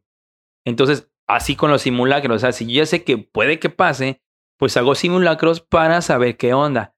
Ahora, esto es la primera parte. La segunda parte es, no sé si el vato lo dijo en sentido de no hacerlo el 19 de septiembre. Es a lo que yo voy. O sea, el por qué recordar esa madre con un simulacro, ¿no? Por ejemplo, güey. O sea, hacerlo ese día, tal vez, tal vez, no sé, güey. Lo voy a defender aquí porque es Sí, José sí, Ron. loco, que- que- con, con todo respeto a la comunidad, no lo hago diciendo. Dilo con, con Sí, no, dilo como no, es. yo soy una persona del siglo XXI. No, Qué dilo como poco es. heterosexual te Ah, ves. la onda, La neta. dilo, qué puto. No, no, no, no, no, no. Qué No poco odien los putos, te pero ves. qué puto, y está bien. Qué putas, estos celos me hacen Qué- daño. pero Qué intenta puta celosa intenta eres. Qué defenderlo. puta celosa eres, Loco, es güey. imposible que lo puedas No defender. tú mames, güey. intenta. Capaz y el vato, güey. Di, o sea, se refirió a el mis, a hacer el simulacro el mero día, güey. Capaz, no sé, güey. Mira. Capaz y no, güey. Paréntesis. En eso tienes razón. Porque, porque pues, no funcionaron los sistemas de emergencia porque había un simulacro. Incluso los internacionales lo desactivan. Aplicaciones internacionales que están en Estados Unidos dicen, no, pues estos pendejos están avisando, saludos México, están avisando que va a haber un simulacro, lo vamos a activar un par de horas porque pues va a ser falso. Ujú, Y cuando vino el verdadero, pues resulta que nada funcionó porque había un simulacro una hora antes. Pero volvemos a las palabras de Peperrón. A ver, pero mira, es que léelas tal cual, güey. Ahorita que encuentre la. Aquí está. Ajá. No, ya lo Es el mismo, es la misma pestaña que habías abierto, güey. No, ya ya la cerraste, qué idiota. Siga hablando en lo que. Bueno, yo digo que se refiere a esa madre. O sea, la parte de los simulacros, una vez más, sí hay que hacerlas. Sí hay que hacerlas porque, porque pues no mames, loco, en la Ciudad de México y en muchas partes del mundo hay sismos, eh, pues se podría decir que desgraciadamente seguidos. Entonces tienen que estar, pues al, al pedo, ¿no? Tienen que estar pilas, güey. La parte de que, de que fuese el mero día es la parte donde dices, pues no, no sé, loco, la neta. No mames, de, de plano, no, no, no, no le busques. O sea, ya ni le busques, cabrón. Ya, ya la cagaste, ya ni Loco. le busques, güey. El detalle es. Pero bueno, dicho esto, eso es lo de lo que dije, de lo que dijeron ellos. Lo que dijo esta Joseph Stop, lo que dijo eh, Marta de Baile, Marta de lo que dijo eh, la fitness con Bárbara de Regil, también ya es, o sea, güey, ¿qué podemos decir de eso? Ya no se puede decir nada porque ya también la, la, la- las palabras de, de todas esas que te acabo de mencionar es como que, loco, no mames, o sea, no, no, no tiene ni, ni nivel en el entierro, no tiene ni cabida, o sea, no, no, no Incluso pueden Pepe, no sé, neta, loco, eres de las personas menos homosexuales en gustos que conozco. Creo que es lo más homosexual o lo más cerca a que estés chupando un pito No que he visto. mames, no, güey. Loco, neta, nunca te había visto tan Clavado con José Ron. clavado en un pene así. Casi casi te digo, ¿qué prefieres? ¿A pepperón o el pastel? Vas a ganar a pepperón. no, ah, bueno, qué pastel. loco, estoy impresionado. Después de esta cosa tan asquerosamente poco Güey, todos tienen unos gustos. O sea, José Ron, güey, es la pinche ley. Obviamente Pero- por debajo de Jason Momoa y de Henry Ah, Cavill, pero güey. Jason Momoa, pero... Ahora, ¿de dónde sale esta idea? Volvemos a lo mismo. De que fue un, un sismo fuerte en el mismo día. Entonces, algo tuvo que haber pasado. Es ilógico que pase eso. Y los científicos salieron a decir, y aquí viene el trasfondo de estos, que tres sismos arriba de siete sean el mismo día en un lapso de 37 años es muy poco probable. Entonces, cuando algo, y dijeron, científicamente no tiene explicación. Mm, ya. Entonces, ahí cuando dice científicamente, no- que muchas cosas científicamente no lo tienen. Ahí exacto. estamos bien. Entonces, cuando algo dice científicamente no tiene explicación, ¡pum! Fue Diosito, Ajá, fueron ya, los fue exacto. es- fue la vibración no alta que tuvimos, exacto. Eh, entonces fue eso. Y lo que agregó un poco de salsa a todo esto fue que salió un científico experto en física de la UNAM que dijo, la probabilidad es una en 133.225. O sea, Muy un- baja. En, en porcentaje es 0.0007751. Por ciento ajá, de que, de que pase eso. Bajísima. Entonces, sí. eso se replicó. De hecho, fue un tweet. Puta madre, fue. Tiene hasta ahorita más de un millón de vistas. Entonces fue como que wow. Y todo el mundo lo puso en sus redes. Ok. Y todos los de Marta de Baile y compañía, todos, ya ven, se los dijimos. Pues sí, porque es putos". algo poco probable y no hay una, una teoría científica, pues entonces tiene que ser algo de lo que vendo, ¿no? Sí, sí, La es porque energía, nosotros lo llamamos al, al mal. Resulta que este, las palabras de este físico que hizo esta, este porcentaje dijo, la, la probabilidad de que suceda es 1 en 365. Porque son 365 días. Ujú. Y es una estimación bajo el supuesto de que hay, un- hay sismos una vez al año. O sea, como diciendo, tiembla una vez al año es uno. En 300 yo creo que todos entendemos que no puede ser uno, es como si temblara una vez en todo el año. Sí, Está exacto. mal. Y sí, está mal porque son más sismos al año. Exactamente. De hecho, y arriba de 7 grados. Entonces, desde ahí, ya, ya- ya desde, ahí- desde que lees la, la- la teoría de por cómo sacó, ya dices, está mal. Ahora, un experto en estadística dijo, a ver, vamos a poner una prueba que mucha, la gente no entiende cómo funciona la estadística, no es tan simple. Como esto, hay una teoría que se llama la- el problema del cumpleaños. Te lo voy a hacer la pregunta. Tú metes a 23 desconocidos en un cuarto, 23. ¿Cuántos, cuál, cuál es la probabilidad que creas? Probabilidad, no un hecho, probabilidad. Que la probabilidad también es un albur. Sí, sí, sí. O sea, Ujú. Que dos personas cumplan el mismo, el mismo día. 23 desconocidos los metes en un cuarto. ¿Qué probabilidad hay ¿Qué probabilidad hay de, que, esas 23 personas, dos digan yo cumplo el mismo el día? mismo día? Ah, su puta, pues no sé. Hay cabrón. 365 días, son 23 personas desconocidas que no tienen ninguna conexión. Ah, la madre, pero sí es muy baja, ¿eh? Yo creo que sí es muy baja. Muy baja. Pon un número. De, de tu un bajo. porcentaje, un porcentaje. un ¿o qué? porcentaje. Un porcentaje, De ok. tu porcentaje bajo, tirale a lo más alto que tú creas. Ese, de ese porcentaje bajo. Dije, ah, me voy a mamar con esto. Ah, O sea, voy a decir, chingue su madre, aviento el número más alto que, que yo, que yo crea, en un Ajá. porcentaje. A ver, Ajá. yo creo que un... El número más alto que yo crea, 25%. 25. Ustedes hagan lo mismo. De 23 personas desconocidas las metas, queridos eh, escuchadores, escuchas usuarios, eh, mi mamá que está escuchando esto, mi papá, piénsenlo y crean, ah, bueno, obviamente la estadística no es exacta, obviamente el porcentaje es 50.7. Ay, mira, es muy alto. Exactamente, las probabilidades de que pase algo realmente son más altas de las que tú crees. Oye, sí, es Búsquenlo, muy alto. se llama el problema del cumpleaños. De hecho, tiene una historia muy rara este problema porque al principio, eh, es que es para otros días. El punto es que exacto, la probabilidad de que tiemble el mismo día en Entonces, un lapso de alta. 37 años es más alto de lo que uno cree, no es un 0.00700. Sí, sí, sí, no es. ¿Qué probabilidad crees que tú sea ahora? Estadísticamente. Con lo que me estás diciendo ahorita, lo de que tiemble esa madre, pues yo creo que al ser mucho más alto. Toma la referencia al 0.000. Sí, sí, sí, está- estamos hablando que es mucho menos, del 1%, Sí, o ¿no? sea, 100 veces menos del 1%. Sí, exacto. Entonces yo voy a poner, pues que si llega mínimo al 1%, por ejemplo. Ustedes igual, después de lo que dije, después de este problema del cumpleaños, piensen qué porcentaje hay. El porcentaje es alrededor de un 10%. 10%, O sea, no es mucho más. o, sea, sí, o sea- Pero es mucho más de lo que, de lo que él dijo. o sea, es Sí, mucho no, más. este vato es un pendejo, con todo respeto. Físico de la UNAM. Ok, entonces sí estudia en la UNAM, dices, ¿no?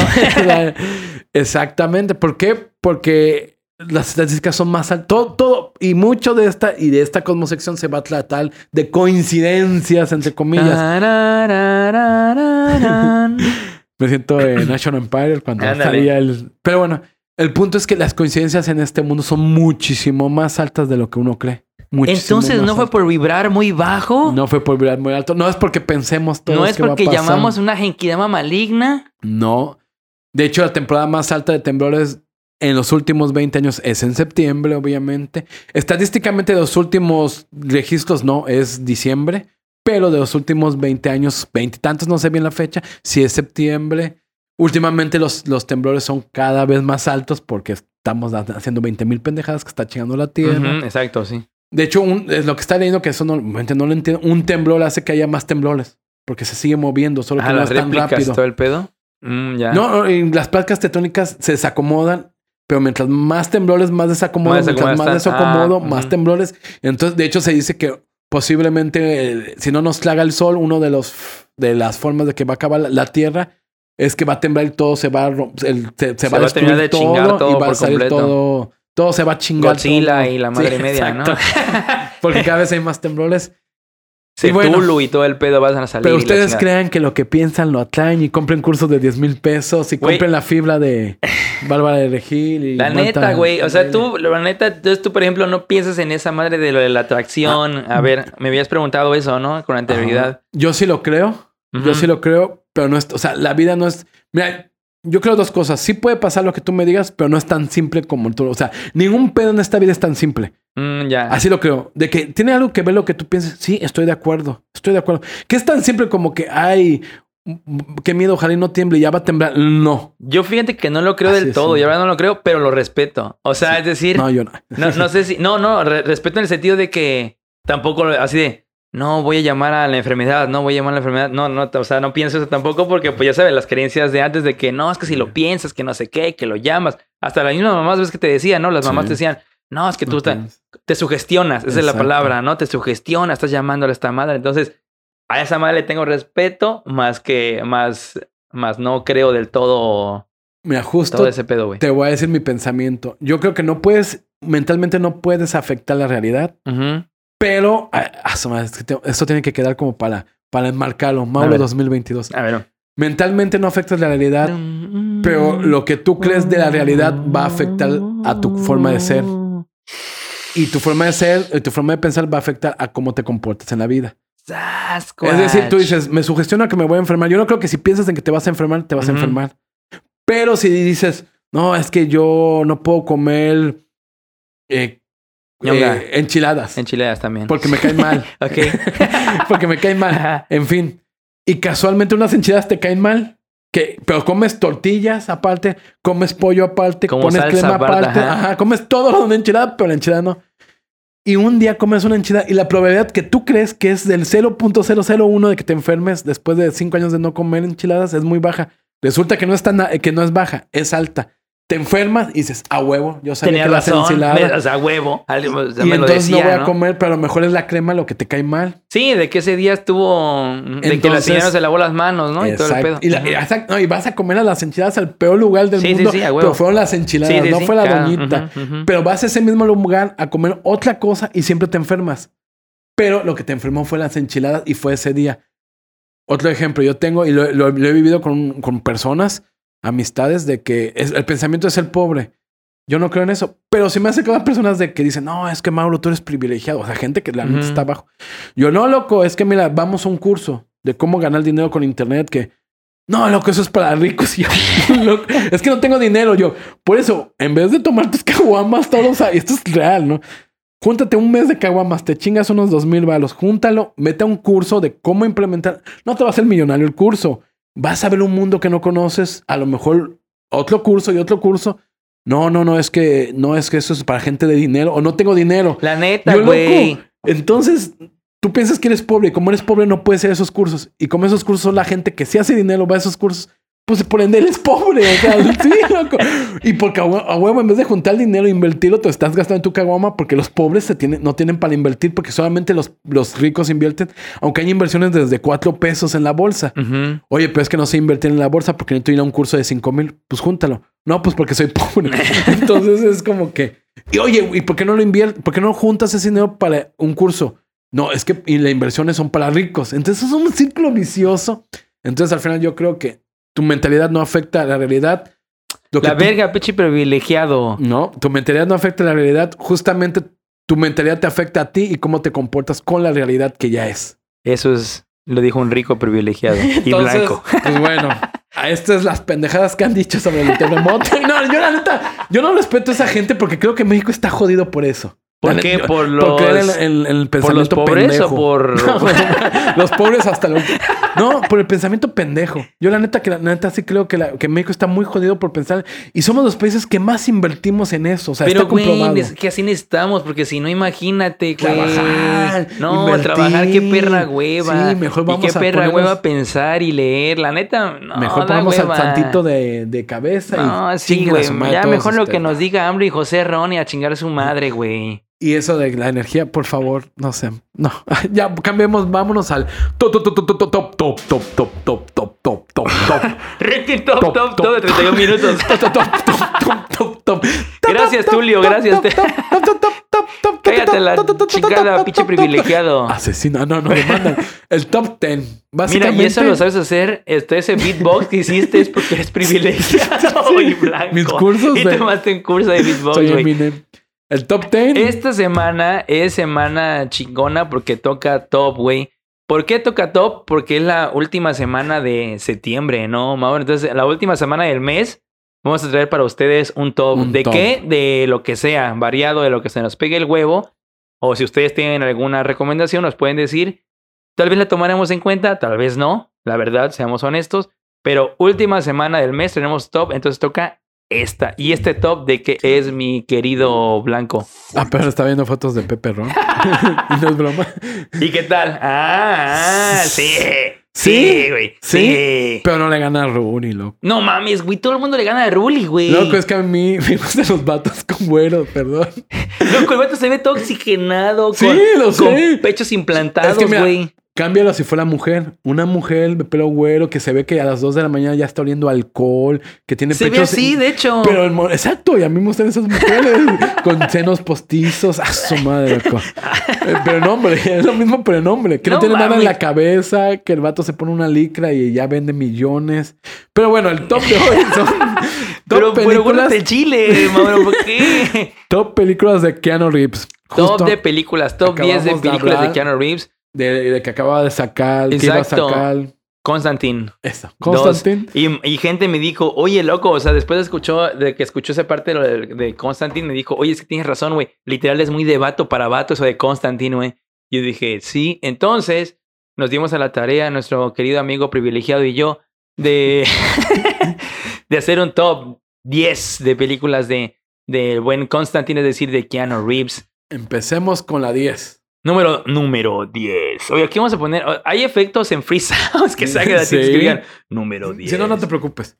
10, 10, 10, 10. Ok, estuvo mejor el mío. Número, número la 10. Casa del Lago. La Casa del Lago. Claro que sí. Esta película que hice con Sandra Bullock, ¿no? Exacto. ¿La viste? No la vi. No la vi, pero ahí te voy a decir por qué. Porque la neta, esta película es, es drama diagonal romántica, ¿no? Drama romántica. Totalmente, totalmente. Y la neta, yo soy. Si alguien que me conozca ya sabe que soy fan de las comedias románticas, pero comedias románticas, es decir, las, las pendejas, no, no las de drama. A pesar de que la neta, Sandra Bullock la amo, güey. Y, y a Keanu Reeves también, güey. Loco, vamos a dar una pequeña sinopsis de cada Ajá. una de Wikipedia y voy a criticar a Wikipedia. Es que es Wikipedia, es, es la masa, es la gleba, es el egregor. Exacto. Pues básicamente la película fue producida por Vertigo Entertainment, estrenada el 16 de julio del 2006. A la más 2006, cabrón. Sí, sí, es viejita. El argumento se centra en Kate Forster, nombres gringos, así que tiene que ser gringa. Sí, sí.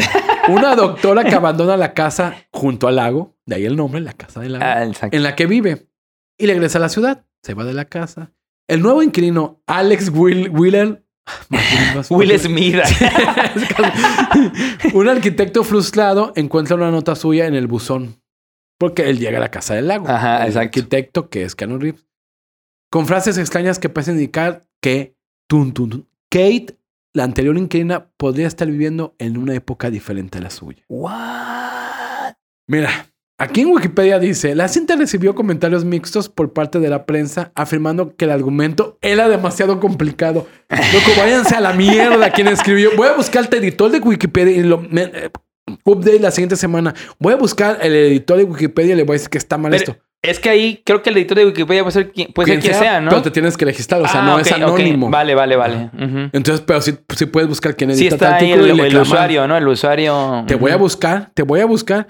Básicamente es una casa en el lago y, va, y al principio te dan a entender, pues digo, ya lo dijo la sinopsis, que las dos, una persona vivía antes y otra después, pero se dan cuenta que una vive creo que cinco años o no sé cuánto Ajá, en el futuro. Hay, un- ajá, hay una diferencia de tiempo. Exacto. Que si no me equivoco, creo que es Keanu Reeves. Ajá, Keanu Ah, no, Reeves sí no vive sé, en el ahí sí futuro. no sé. Ajá. Keanu Reeves vive en el futuro. Y ya, eso es todo. O sea, ¿cuál- cuál- cuál- bien complicado. No, porque tarda un chingo en entrar, en presentarte a los personajes, porque los dos son frustrados, son infelices, los dos son treintañeros que odian su vida y se enamoran. Entonces Ah, empiezan a compartir cartas Ah, ya. y de ahí citas románticas a través de estos lapsos de tiempo. Que el otro dice, ah, vete al lugar, te voy a dejar un, un graffiti de te amo. Obviamente, eh, eh, Keanu Reeves, eh, Keanu Reeves está en el pasado, lo hace en el pasado porque él es arquitecto, entonces sabe qué edificios no han cambiado. Ah, entonces ya, va ya, a un ya, edificio, deja un graffiti, ella va y ya está el edificio destruido, pero esa pared no ha cambiado. Mm, Porque él sabe así sus pendejadas.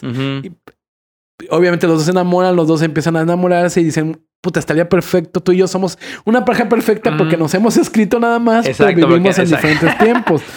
Y ya eso es lo complicado de la historia, no sé qué tanto complicado sea. Güey, pero es, es- ¿son diferentes tiempos por poco tiempo o es de que sea Pocos, diferente como, no, como cinco años. O sea, Ah, no. but, eh, y sí, en un punto sí se encuentran o en él.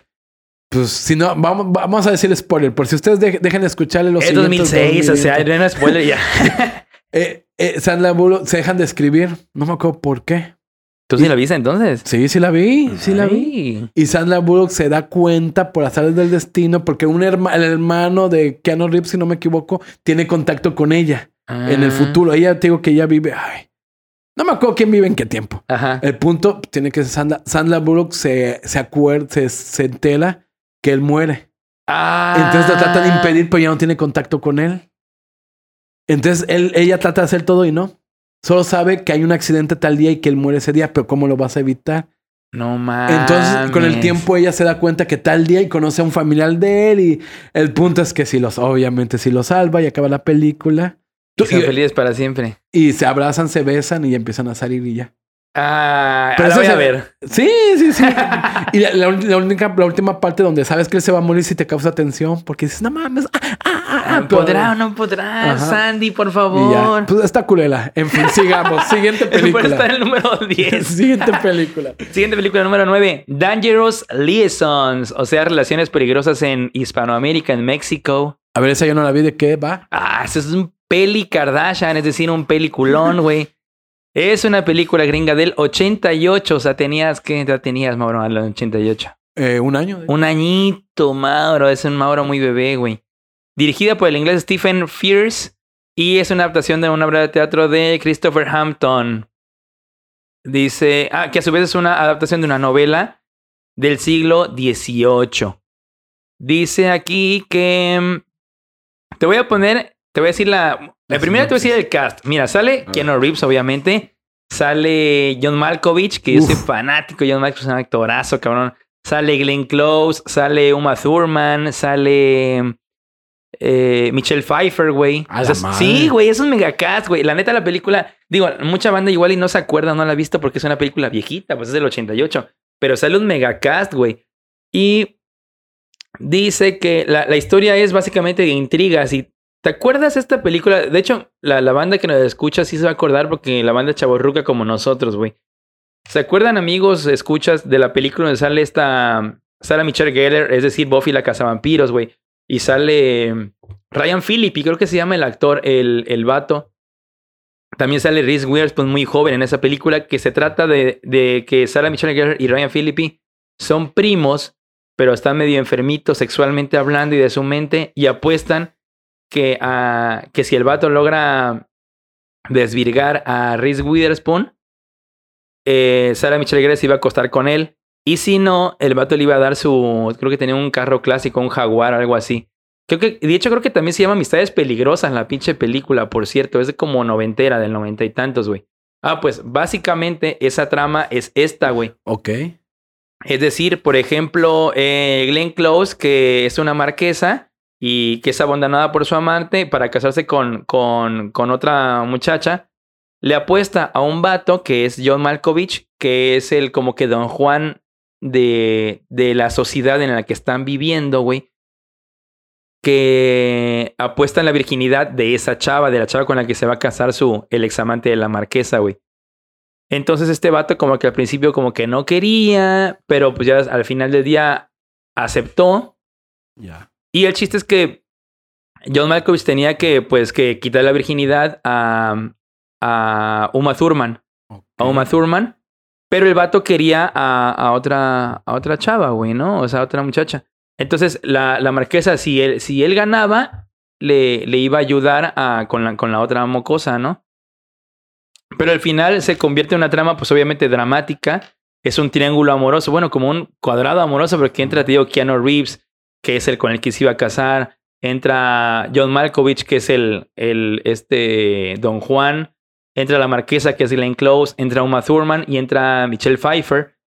Y al final, eh, pues en el giro dramático, eh, creo que es Michelle Pfeiffer, creo que es, la que se muere de una enfermedad.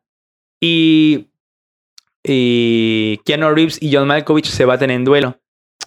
Ya, güey. Exactamente. Entonces ya queda todo, o sea, al final es todo un drama, hay muertes y todo el pedo, pero toda esa situación, esa situación eh, de, del triángulo amoroso y de, y de libertinaje y de, y de la tentación y la chingada en esta época es interesante y las actuaciones son muy buenas, güey. La voy a ver, loco. La neta, Sí, la neta es muy buena, porque sobre todo ya ves que es puro actorazo, güey, es puro actorazo. Sí, Entonces, no, esta, no. esas películas que son basadas en el siglo XV o no sé, son de esas renacentistas, güey. Entonces, la verdad sí es, sí es muy buena, güey. Va, Sí es muy buena la película, se la recomiendo. Véanla ahorita en este momento, güey. No, no, no, número 8, 8, 8, bizcocho. Ocho bizcocho. ¿Cuál es el número 8, mi estimado? Bill y Ted. La magnífica aventura de Bill y Ted. O las en alucinantes aventuras de Las Bill y Ted. flipantes aventuras de Bill y Ted. Esa, fíjate, esas son de esas películas que pasaban en el Canal 5 cuando éramos muy, muy Ujú. chicos. Que, pues, básicamente, sí, porque igual es del 89 esta película, güey, dice aquí. exactamente, son dos adolescentes, Bill y Ted, obviamente, Ujú. Fanáticos de rock que viajan en el tiempo con el fin de reunir una colección de personajes históricos para su presentación de historia de la escuela. Ah, güey. sea, súper finales 80, principios de los sí, sí, sí, 90. Totalmente, totalmente. Esta fue muy famosa, pero no, no sé, son estas, estas películas raras famosas de Estados Unidos. Llegaron acá y las pusieron en Canal 5 a cada rato.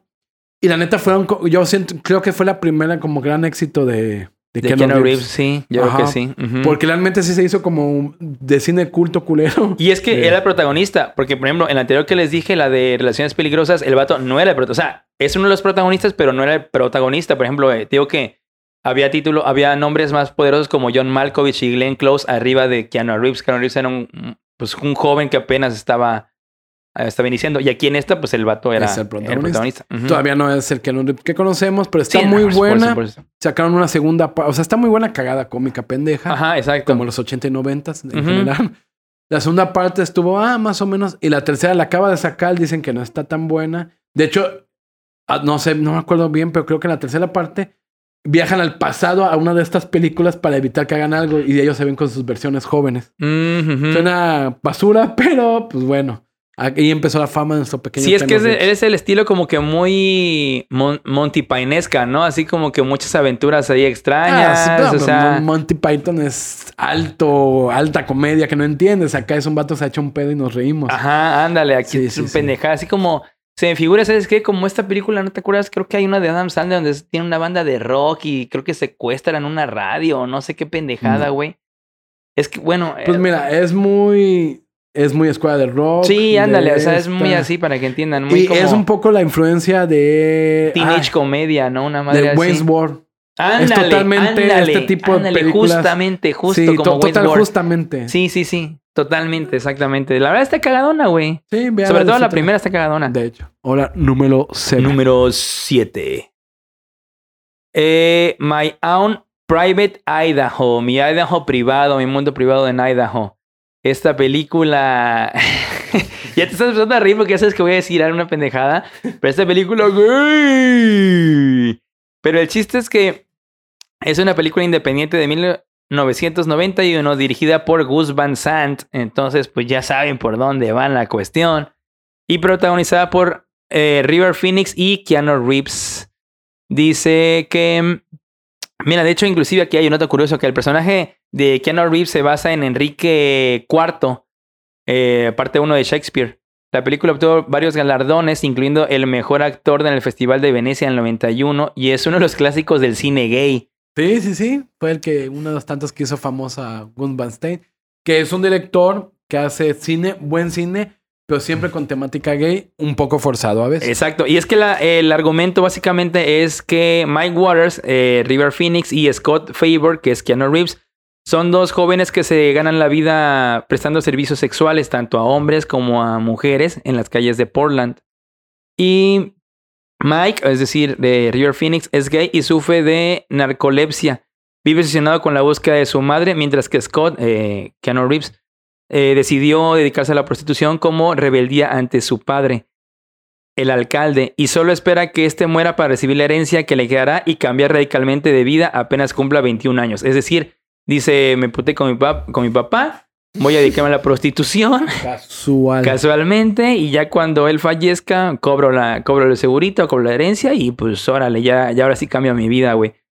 Pero dice que ambos mantienen una loca amistad que se pone a prueba ya que durante un viaje a Roma, en búsqueda de Sharon Waters, madre de Mike, Scott se enamora y Mike comprende que está a punto de perder a la única persona importante en su vida. Y básicamente es esto, es como que la historia de estos dos eh, muchachones, eh, uno en busca de su madre y otro en, en plena rebeldía para con su padre, viviendo esta- estas aventuras homosexuales. Uh, bueno, pues yo no la he visto, tú tampoco. No, no la he visto, pero te digo que la verdad sí la película sí fue muy galardonada. Sí, y de hecho es sí están los... famosa. eh, es, es muy famosa y sí está en los tops de, Sí, de. Keanu Reeves. Entonces, pues allá habrá que verla. Ahí la tienen ahí. Para que vean esta fantástica y homosexual película, amigos. Número 6. Número 6. Punto de quiebre, amigos. Claro que sí. Point Break. Punto de quiebre aquí en México, güey. No podemos hablar mucho más de esta película porque es una puta joya, güey. Es un, el papel icónico de Keanu Reeves, es decir, Johnny Utah. O sea, el, el nombre policíaco más gringo que puede haber en la historia, güey. Johnny Utah.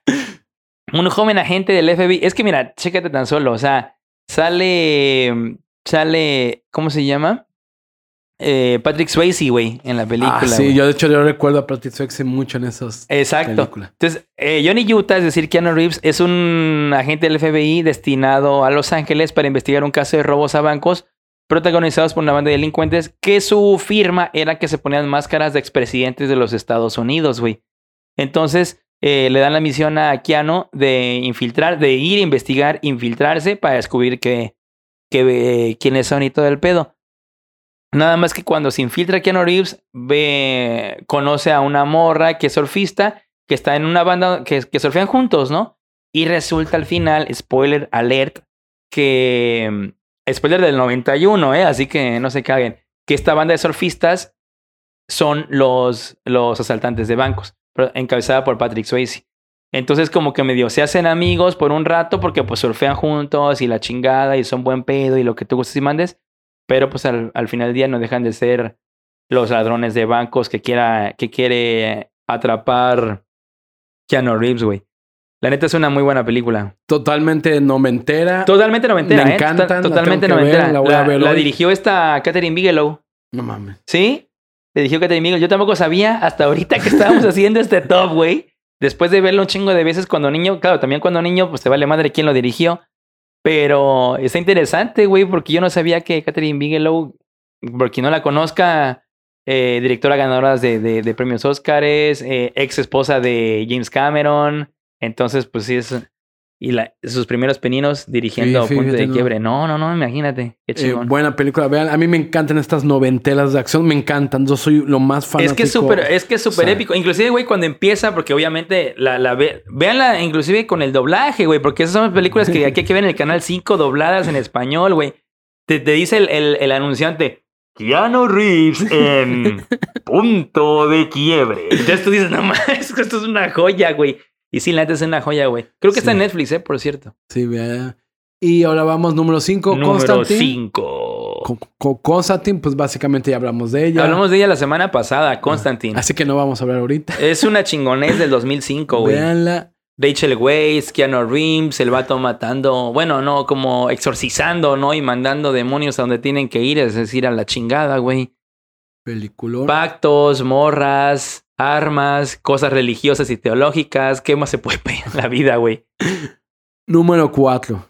Número 4, Speed, o como, o como aquí la conocemos, máxima velocidad. Es oh, no, mames, es que si estamos épica. hablando de, de punto de quiebre, Sí. Speed va de la mano, cabrón, porque es otra noventera clásica de Keanu Reeves y, Y- del cine. Y ahí fue el despegue. Ahí es la. No, el- el- ahí fue cuando- donde no, mames, despegó. no, todo el mundo era el rey. No, ya a partir de, de, de Speed, güey, de Sí, máxima ya. velocidad, ya, lo, ya era otra persona, Keanu Reeves, Sí, güey. ya era otra persona, güey.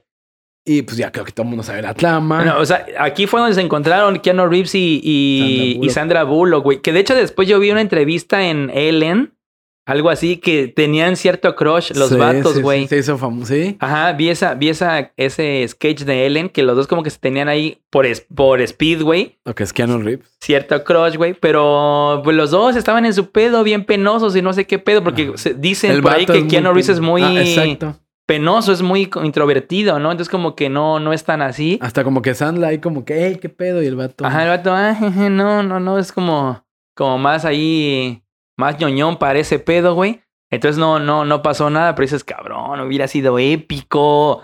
Pero Yo bueno, Yo recuerdo cuando salió fue un boom. no, o sea, fue, un boom, boom. fue un boom, cabrón. Yo no la vi más grande. Sí, no, yo también. Y me acuerdo que me dijeron, o sea, que dijeron, ah, se trata de esto. Dije, no mames, qué pedo, que si no es tan culera. Sí. O sea, un secuestro en un autobús y no este es como de detenerse. como el 95, ¿no? 95, 90 y algo, 96 ajá. ha de ser. Sí, no mames, pero es un peli. Kardashian yo- también, güey. Yo creo, mira, para mí, a mi gusto, y a lo que llegó esta y la de Bad Boys, le presenta el cine de los 90 de acción. Fácil, o sea, ¿eh? punto. O sea, uno de blancos, otro de negros. Exacto. O sea, es el icono de, Es que- de los 90. de Sí, es que en los 90 hubo varias películas buenas de acción. Después hablaremos del tema. O, igual y otro top podría ser de esos, güey, porque De también tenemos la joya del demoledor que hemos hablado de ella en otro podcast, que creo que fue del 92, 94, por Sí. ahí así, güey.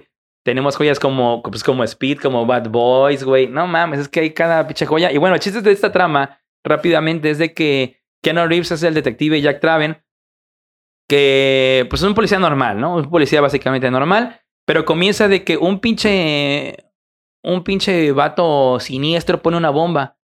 Pone una bomba, entonces llegan los policías y quieren detenerlo, pero no, no saben, no saben qué pedo. Entonces como que el vato empieza a poner bombas y se convierte como que en este, ¿cómo le llaman? Eh, a los que ponen bombas. Terroristas. Bueno, ajá, ándale, terroristas, creo que tienen un nombre, ¿no? O sea, les dan un pinche nombre, así como, así como los asesinos seriales tienen ese nombre de asesino serial, creo que a los de bombas les ponen un puto nombre. Pero el chiste es que empieza a hacer esta madre y resulta de que el vato pone una bomba en un autobús, en un autobús público, de transporte público. Entonces, Keanu Reeves se entera, porque estaba por el lugar, güey. Va, se trepa al autobús y ahí empieza toda la pinche historia donde está el vato trepado el autobús, güey, con Sandra Bullock y todo el rollo. Tratando de, uno, querer explotar el puto autobús, güey, y salvar a los pasajeros. Y dos, atrapar al desgraciado que a posteriori resultaría ser un ex policía, ¿no? Por ejemplo. Véanla, muy buena. No, es un Muy, peliculón, güey, es una barbaridad. Y vamos al top 3. Top 3, número 3. Tres. Drácula de Bram Stoker. Stoker. Pues básicamente es, está basada en el libro de Drácula de Bram Stoker. Que para que no co- conozca, la imagen que tenemos de, Bra- de Drácula hoy en día es gracias a esta novela. Ujú, Por eso se llama Drácula de Bram Stoker, Exacto. porque es como el referente. ujú. Ha habido 20.000 teorías, 20.000 misterios. Batman el empalador, 20.000. Pero Drácula que duerme en un feltro, que solo puede dormir en su tierra, que vive en un castillo en Transilvania, o ajá, es de Bram Stoker. Ujú. Entonces, la novela está muy buena, realmente está muy buena, tiene una tensión muy buena. Y esta es como una adaptación. Tiene ciertos cambios raros y es muy, como muy sexual. Quisi- Quisieron hacer a Drácula muy sexual. Ajá, ándale. Porque también Drácula históricamente está ligado a chupar la sangre. Y en los 40, 30, que fueron las primeras adaptaciones, eso era muy sexual. Sí. Porque era muy mocho. O sea, Sí, es que era muy de doncellas, así como Ajá. muy, ajá, donce- que iba persiguiendo a las doncellas Ajá. y tal, entonces sí era muy así el pedo. Que pues me imagino que tienen que tener a lo mejor en algún tiempo. En el libro no lo mencionan, alguna alusión a, a la menstruación o algo, a lo mejor. Puede ser, ajá, Pero puede ser, la verdad. Y pues básicamente, pues aquí es como un secundón. Que no Reeves sale como Jonathan Arker, que es un abogado que debe viajar a Transilvania para reunirse con el conde y terminar los documentos de adquisición de un terreno. Es del 92, ¿no? Esta película Sí. dirigida por Francis Ford Coppola. La verdad es muy buena película. De hecho, está en varios tops de no solamente de Keanu Reeves, sino de, de, de, de lo que tú gustes y mandes, güey. Sí, a muchos que leímos el libro no nos gusta porque pues básicamente es como que Gary Oldman teniendo sexo. pero...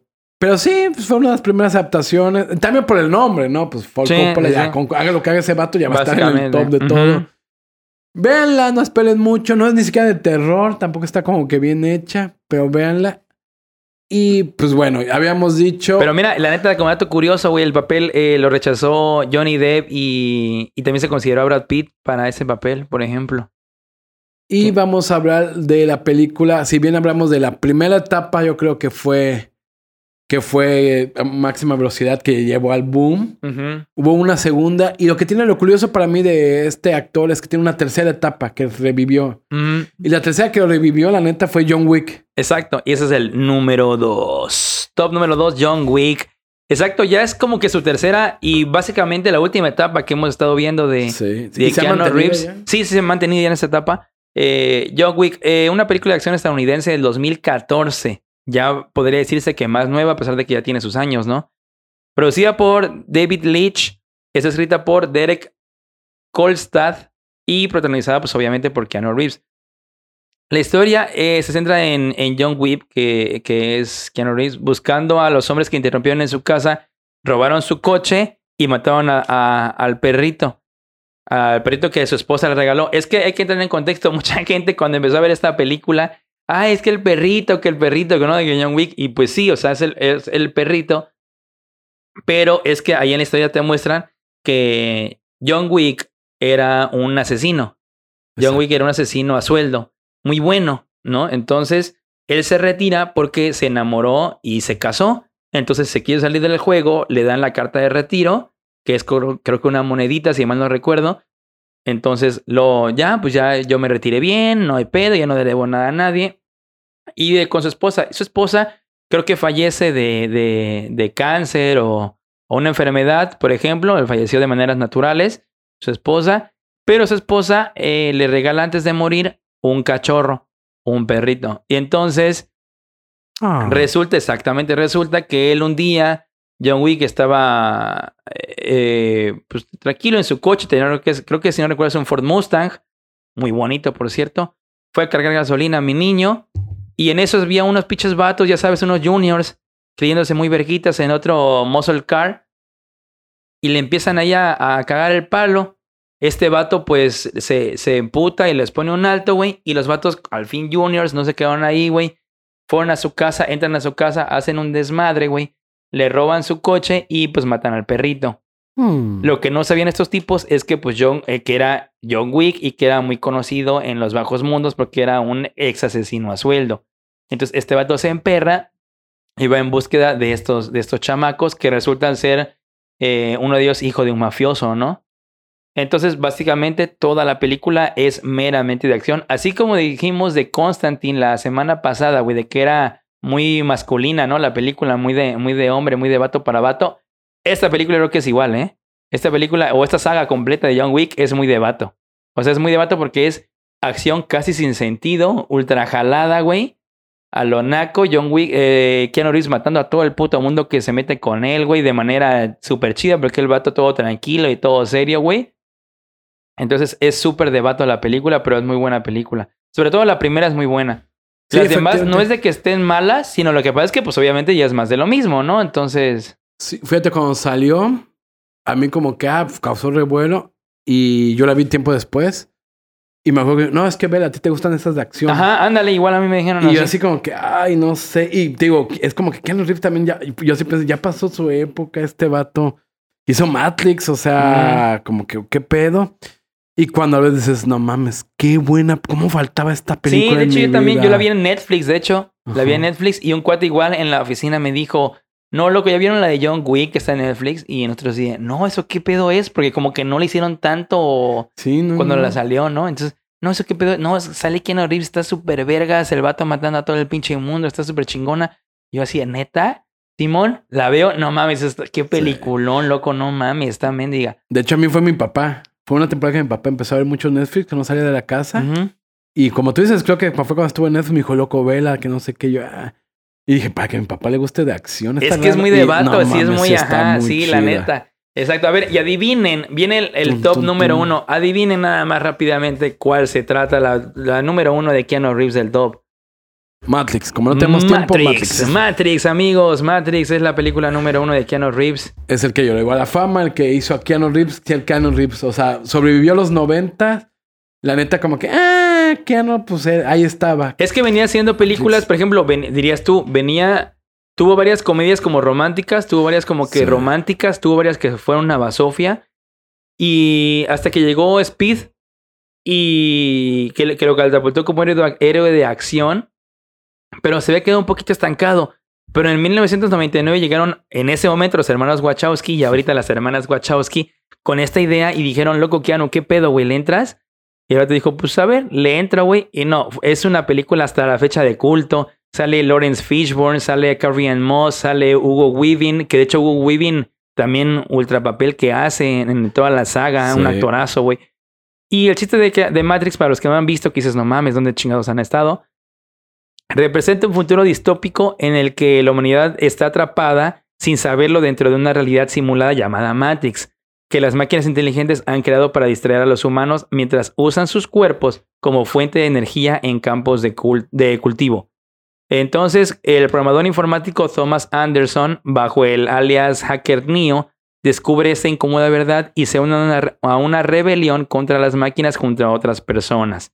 Se supone que Neo pues, era el salvador de todos ellos porque una profecía así lo dictaba. Entonces, este es el pedo. ¿Cuál fue el éxito de Matrix? Bueno, muchas cosas. El, éxito de Matrix se, debe a, al género ciberpuniano que maneja, ¿no? Que es como máquinas, robots, realidades alternas, futuros distópicos. También se debe a, al uno que es de acción también, acción pura y dura noventera, pistolas, balas y la chingada, espadas y lo que sea. Y tres, a los efectos que hubo en ese momento. Recordemos que salió en el 99, güey, por los hermanos Wachowski. Y esas primeras escenas, de hecho, la primera escena creo que sale Trinity, es decir, Carrie Ann Moss, güey, perseguida por unos policías. Y se supone que eran. Tenían más fuerza de lo normal porque pues ellos ya estaban más elevados de la verdad, ellos estaban diferentes a esta realidad. Hacía unos movimientos y unos ataques bien perros que la mayoría de la gente cuando vimos esa madre por primera vez, la primera escena, dijimos, no mames, de aquí soy, güey. O sea, la morra saltaba con un metro y se quedaba congelada en el aire, güey, pegándole de patadas. O corría en las paredes laterales de la casa, güey, y todo el pedo. Y qué decir de, de las escenas finales de Neo, ¿no? Entonces, yo creo que eso marcó toda una generación. Uno como niño o adolescente en ese momento decías, what the fuck? Es como cuando ves por primera vez Kill Bill, por ejemplo, güey, de Quentin Tarantino, güey. Yo creo que es algo, un efecto similar, güey. Ves esta película y te remonta a esos tiempos, güey. La verdad, para mí, sí es sin lugar a dudas la mejor película de Keanu Reeves, güey. Sí, no, pues marcó un antes y un después. Como datos curiosos, ese efecto que le llamas el bullet time. Exactamente. Eh, no sé si fue el mismo eh, fotógrafo o por qué. Lo había usado del toro un año antes en. Blade 2. Pero como la película fue un fracaso, porque la estrenaron en épocas del mundial, eh, ya estaba ese efecto. Pero, Mira, pues, sí, imagínate, y el que los dio a conocer fueron estos tipos. Estos. No, y, y por, por años, mm, en Matrix marcó todo, toda una generación, la mercadotecnia, todo estaba basado en... Yo me acuerdo que tenía mi pinche fondo de, de celular cuando no era ni siquiera smartphone, así con la pantallita esta negra con verde con los caracteres estos de Matrix, Sí. güey. O sea, no mames, era una cosa de locos, güey. Sí, fue el, de hecho es la película yo creo que de ciencia ficción que más ha marcado Sí, en los exacto. últimos 30 Un sci-fi años. o sea. que tiene un, una aula de seguidores mendiga, güey. Y bueno, espero que les haya gustado este top de, Este fue el top. de Keanu. Y yo no tengo más que decir más que despedirme, que tengan bonita semana. Y. Ahora las redes, ¿en qué te, dónde te pueden No, ver me rápidamente? cagan ya, no chinga, existe chinga, nada. chinga, dila Para rápido. preparar. Arroba Facebook Los Hijos de Krypton, en Facebook Los Hijos de Krypton, ahí nos siguen, ahí está la página. Y en internet como www.loshijosdekrypton.com. Vámonos, vámonos, Mauro, ya, vámonos. Ignacio B. Madruga en Twitter. Nos vemos. Hasta luego. Bye.